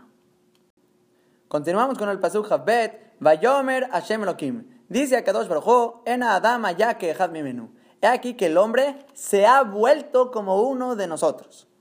Que aquí, aunque normalmente la palabra Hayá se usa como era como uno de nosotros, pero aquí se tiene que leer en pasado continuo, se ha vuelto como uno de nosotros, la dato barra, en entender y saber entre el bien y el mal. Porque si queremos leer que era como uno de nosotros, nos vamos a taurar porque ahí quiere decir que era, pero ya no es. Y la dato barra, eso fue después del pecado, que todavía es algo que continúa. Por lo tanto, la manera como se tiene que leer es que se ha vuelto como uno de nosotros en conocer entre el bien y el mal, entender entre ellos. Que así explica Rashi el Pasuk, Areu Yahid Batachtonim, como Shani Yahid Baelionim. He aquí que la persona es único en los inferiores, en los mundos de abajo, como Shani Yahid Baelionim, como Akadosh Baruj es único en los superiores, que sería el cielo de arriba. Y pregunta Rashi, Umay Yehidato, ¿cuál es esta singularidad? ¿En qué aspecto es único el hombre, que no es todos los demás de este mundo, de Olamas de... Dice Rashi, la dato barra, la continuación del pasuk, el conocer entre el bien y el mal, Mashen Ken vive lo que no aplica con los animales y las fieras, que ellos no entienden entre el bien y el mal. Que esta idea básicamente la explicamos al final del Pasuk Zain de este Perek, tanto según la explicación del Rambam en el Morene Bujim, al principio del Morene Bujim, que igualmente aprende Rabenu Bejaye, el Nefesh Haim Sharalev, aquí el Sifteh Hamim aprende esta misma idea en Rashi, y muchos otros lugares traen el mismo concepto, que todo lo que sabía Adam Arishon antes del pecado era diferenciar entre lo que es Emet y Sheker. Todo lo que es verdad y mentira lo entendía a su totalidad, al 100%, sabía qué era Emet, qué era Sheker, qué es lo verdad y qué es la mentira. Y todo lo que es voluntad de Boreolam se considera Emet, eso es la verdad, eso es lo que existe. Esto es lo real y lo existente. Esto es Kayam, algo que se mantiene por ser voluntad de Boreolam. Y por otro lado, todo lo que es Sheker, todo lo que es mentira, lo que es vano, lo que no existe, entonces Adam Arishon lo deja porque no es voluntad de Boreolam. Cuando prueba del fruto, lo que se renueva en él es los gustos entre lo que es nae y megune, lo que es agradable, y lo que es despreciable, lo que es asqueroso. En otras palabras, significa que los deleites, los gustos materiales, lo que es bonito y no bonito, lo que es agradable, todo verá, eso es lo que se le metió dentro de él, el querer lo que es agradable y el despreciar lo que es despreciable a los ojos de la gente, en lo materialismo. Antes era puro espiritual. Todo lo que veía es emet y sheker, verdad y mentira. Por lo tanto, el estar desnudo no le cambiaba a él en su persona, porque así como existe la mano, es algo emet, es algo verídico, igualmente los lugares privados del cuerpo es igual. No hay diferencia entre esto y la mano y la cara del cuerpo, porque todo es carne. Pero una vez que prueba del fruto y le entra un deseo material por lo que es agradable en sus ojos, en el materialismo, en lo que es de lo que es material, placer, a eso se refiere lo que dijimos entre el bien y el mal. Estamos refiriéndonos a lo que es agradable y lo que es despreciable o asqueroso ya tiene gustos materiales. Lo que no sucede con los demás animales, que solo actúan por instinto, que obviamente, aunque buscan materialismo, pero es solo instinto animal. Entonces vamos a leer este pasuk según esta explicación. Vayomer Hashem Elohim, dice a Kadosh Baruj Ena Adama ya que Ahad mi menú. He aquí que el hombre se ha vuelto como uno de nosotros el ser único y entender la dato barra, entender entre lo que es bueno y malo, que qué significa el tener gustos personales en el materialismo. Y esta similaritud que está hablando el Pasuk hacia Kadosh Baruj es porque también Boreolam entiende exactamente lo que es un placer mundano y lo que no es un placer mundano. Solo Boreolam puede entender eso. Pero ahorita el hombre que probó del fruto también puede. Y aunque el Pasuk dice allá que had mi menú, que se ha vuelto como uno de nosotros, que está en plural, Rashi lo cambió y dijo, no, Shani Yahid Bailonim, yo Boreolam, que únicamente Boreolam está hablando en plural, al igual como dijimos atrás, que incluye a los melahim, a los ángeles, por su humildad. que dijimos en Perekalef, Pasuk Baba, nace Adam que kidmutenu. Que Boreolam dijo, vamos a hacer al hombre como nuestra imagen y nuestra semejanza, que estaba hablando con los ángeles. Y dijimos Rashi allá, que por su humildad los incluyó, para que no tengan celos con la creación del mundo. Y aquí igualmente vemos que Boreolam los está incluyendo, aunque Rashi dice no, los malachim, ellos no entienden entre el bien y el mal. No, ellos únicamente entienden entre el emet y el sheker, lo que es verdad y lo que es mentira. Pero entre lo que es un gusto material o no, es únicamente Akadosh Baruj Por eso Rashi lo cambia, Shani Yahid Bailionim. Únicamente Boreolam entienden de esto. Y ahora sí vamos a ver la continuación del pasuk. Beata, y ahora dice el pasuk, Penishlach Yadov Game Etzachaim. No vaya a ser que mande su mano, que va a extender la mano y va a tomar también del árbol de la vida, el Esahaim, Beajal, y va a comer Adam Rishon, Leolam, y va a vivir eternamente. Porque eso es lo que es el Esahaim, es un árbol que le permite a la persona extender su vida para toda la eternidad. Y como ahorita Adam Rishon ya no es todo espiritual, sino que ya metió deseos de materialismo en su cuerpo, Oreolam ya no quiere que viva eternamente. Antes no le había molestado que vaya y tome del Etzahaim. No le molesta a porque es una persona que va únicamente detrás del Emet, detrás de la verdad, detrás de lo que es la voluntad de Boreolam. Pero ahorita dice Boreolam que se ha vuelto como yo, que ya entiende entre el bien y el mal, o sea, que ya tiene un placer material. No vaya a ser que tome del Etzahaim y vive eternamente. ¿Yo para qué quiero ahorita una persona con deseos eternos, con deseos materiales, con este Yetzer tan fuerte? Dice Kadosh Baruj ya no quiero que vive eternamente. Y por lo tanto lo va a sacar del Gan Eden. Para que no vaya a tomar del fruto del Esahaim. De esta manera explica los Pesukim Rabenu Bejaye en el Pasuk de este Perek. Ahora Rashi nos va a agregar también otra explicación que le preocupaba a Kadosh Baruj que Adam Arishon extienda su mano y coma del fruto del Esahaim. Dice Rashi, olam. Porque si es que va a vivir eternamente Adam Arishon, Areu karoble a tota brillota jaraba va a ser muy cercano de hacer equivocar a las criaturas detrás de él, Belomara Fueloa, y va a decir la gente, va a decir las personas, las criaturas, que también él es un Dios. Que la misma preocupación de Kadosh Baruj encontramos en el segundo Perek, Perek Bet Pasuk Yudhet, dijimos que Boreolam dijo que no era bueno que esté Adam a Rishon solo, y por lo tanto le va a hacer un Ezer Kenegdo, una ayuda que va a ser Javá, y Rashi había explicado sobre ese pasú que no vayan a decir que hay dos dioses, uno en los Elionim, otro en los Tachtonim, que serían los superiores y en los inferiores, que es arriba y abajo. Y por lo tanto, Boreolam, para que no consideran a Adama Rishon como un dios, le creó una pareja. Entonces, por eso no va a ser como Dios. Pero ahorita Boreolam dice, incluso con pareja, le preocupa que lo consideren como un dios porque va a vivir eternamente. Porque antes lo que nos preocupaba en Adam Arishon era que piensen que es un Dios por ser único. Es el único que no tiene pareja, vamos a pensar que es un Dios. Eso sería un error en las criaturas mismas, no en Adam Arishon. Por lo tanto, crea a Kadosh Baruj a Java para que no piensen que es un Dios y las criaturas no vayan detrás de él.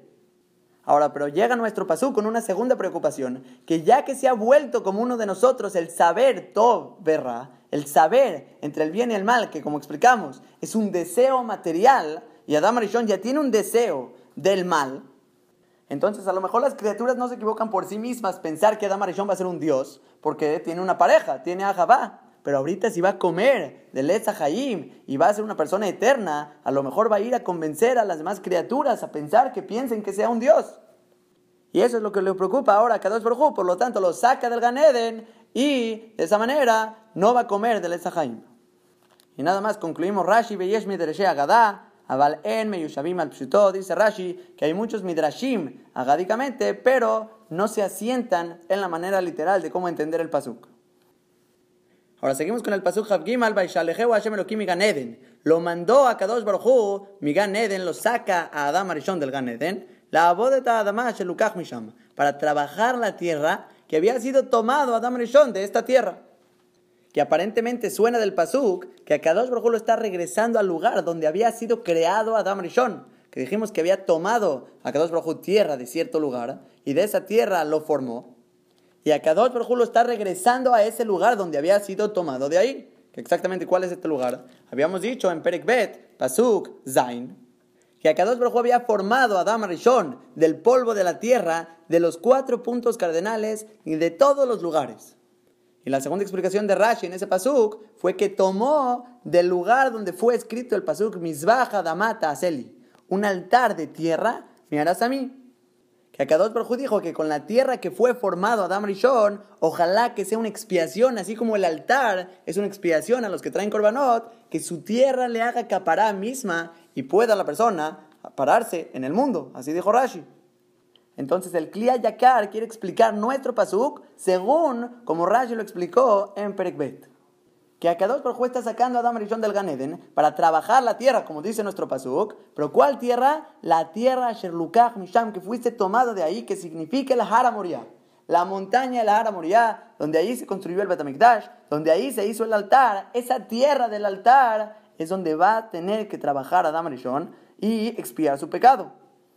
Y cita la Gemara en Shabbat, Bet, que Adam Rishon trajo korbanot en ese lugar cuando salió que eso fue su trabajo. La abodá fue el corbán de Adam Rishon en la tierra Sherlukach Misham que había sido tomado ahí, el lugar del Bet Que esto sería una manera de leer el pasuk. O segunda manera, podemos decir como el Sforno, que él dice Adamah Sherlukach Misham. Vas a trabajar la tierra que vas a tomar de ahí. No que fuiste tomado de ahí. Que tú vas a poder tomar de ahí, porque esta tierra donde lo puso a Kadosh Baruj era una tierra muy buena que sacaba muy buen producto. Y el pasuk no se lee en la tierra donde fuiste tomado de ahí. No, la tierra donde vas a lucar, donde vas a poder tomar de ahí. Que también sería otra manera de leer el pasuk. Ahora seguimos con el pasuk Havdalet. Dice el último pasuk del Perek Vaigaresh et Adam. A Kadosh Baruj aparentemente se leería expulsó a Adam Arishon. Pero si queremos decir así, todos van a brincar y van a decir, ya dijimos el pasuk pasado, Veishalehu Hashem Elohim Ganeden, que lo sacó a Kadosh Baruj lo mandó del Ganeden. Entonces, ¿cómo puede ser que este pasuk vuelva a empezar? Adam expulsó a Adam Arishon. Ni modo que el primer pasuk estaba hablando de Javá y este pasuk está hablando de Adam Arishon. No tiene sentido explicar de esta manera. Entonces, por lo tanto, dicen los Mefarshim, tanto el Jeskuni, el Ebenezra, que hay que explicar que el pasuk significa Kasher Gershó, habiendo expulsado.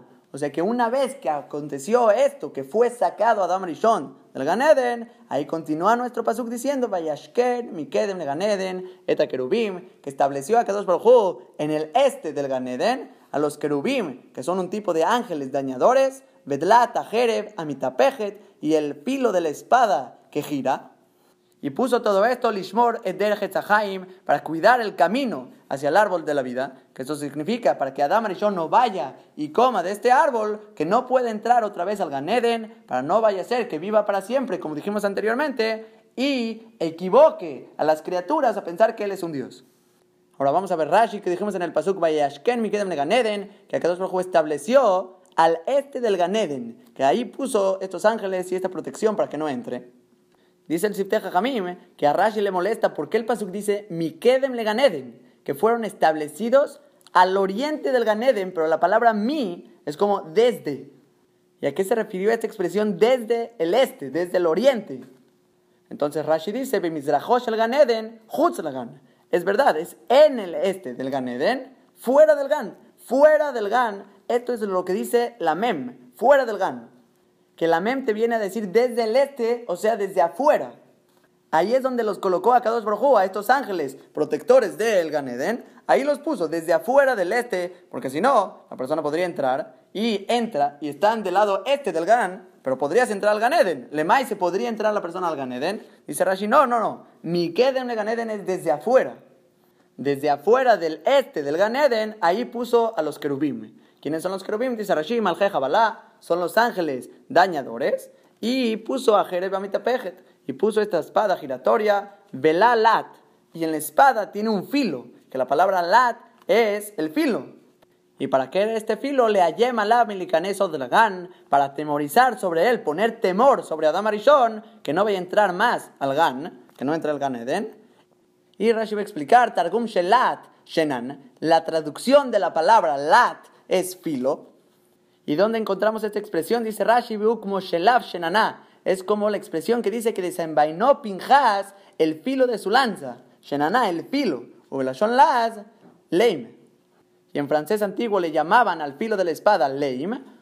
Y por último dice Rashi, un Hay muchos midrashim agádicamente. Pero yo no vine sino únicamente para explicación literal. Así dice Rashi que así vimos en este mismo Perek, Pasuk Het, que Rashi dijo todo su explicación, la manera como él explica el Humash, es decirte la traducción literal de los Pesukim, las explicaciones que son la manera literal de cómo se entienden. Y solo trae Midrashim y Gemarot para contestar las preguntas sobre lo que sale en los Pesukim. Las preguntas lógicas que salen en cómo entender, cómo leer los Pesukim, ahí es donde necesitamos los Midrashim para contestar. Y pienso que el motivo que Rashi nos tiene que decir esto varias veces, constantemente, repetitivamente, es para que todos sepamos que todos estos Pesukim en Bereshit, e igualmente en toda la Torah, hay mucha profundización, muchas explicaciones, que nosotros tratamos de ir la manera literal, hay que abarcar, pero saber que existe todo un mundo en lo que es la Torah Kedoshá es un mundo muy amplio que siempre hay que profundizar, más, indagar y entender cada uno de los detalles de la Torah Kedoshá. Y hasta aquí concluimos Besiata de Ishmael, tercer perek de Sefer Bereshit.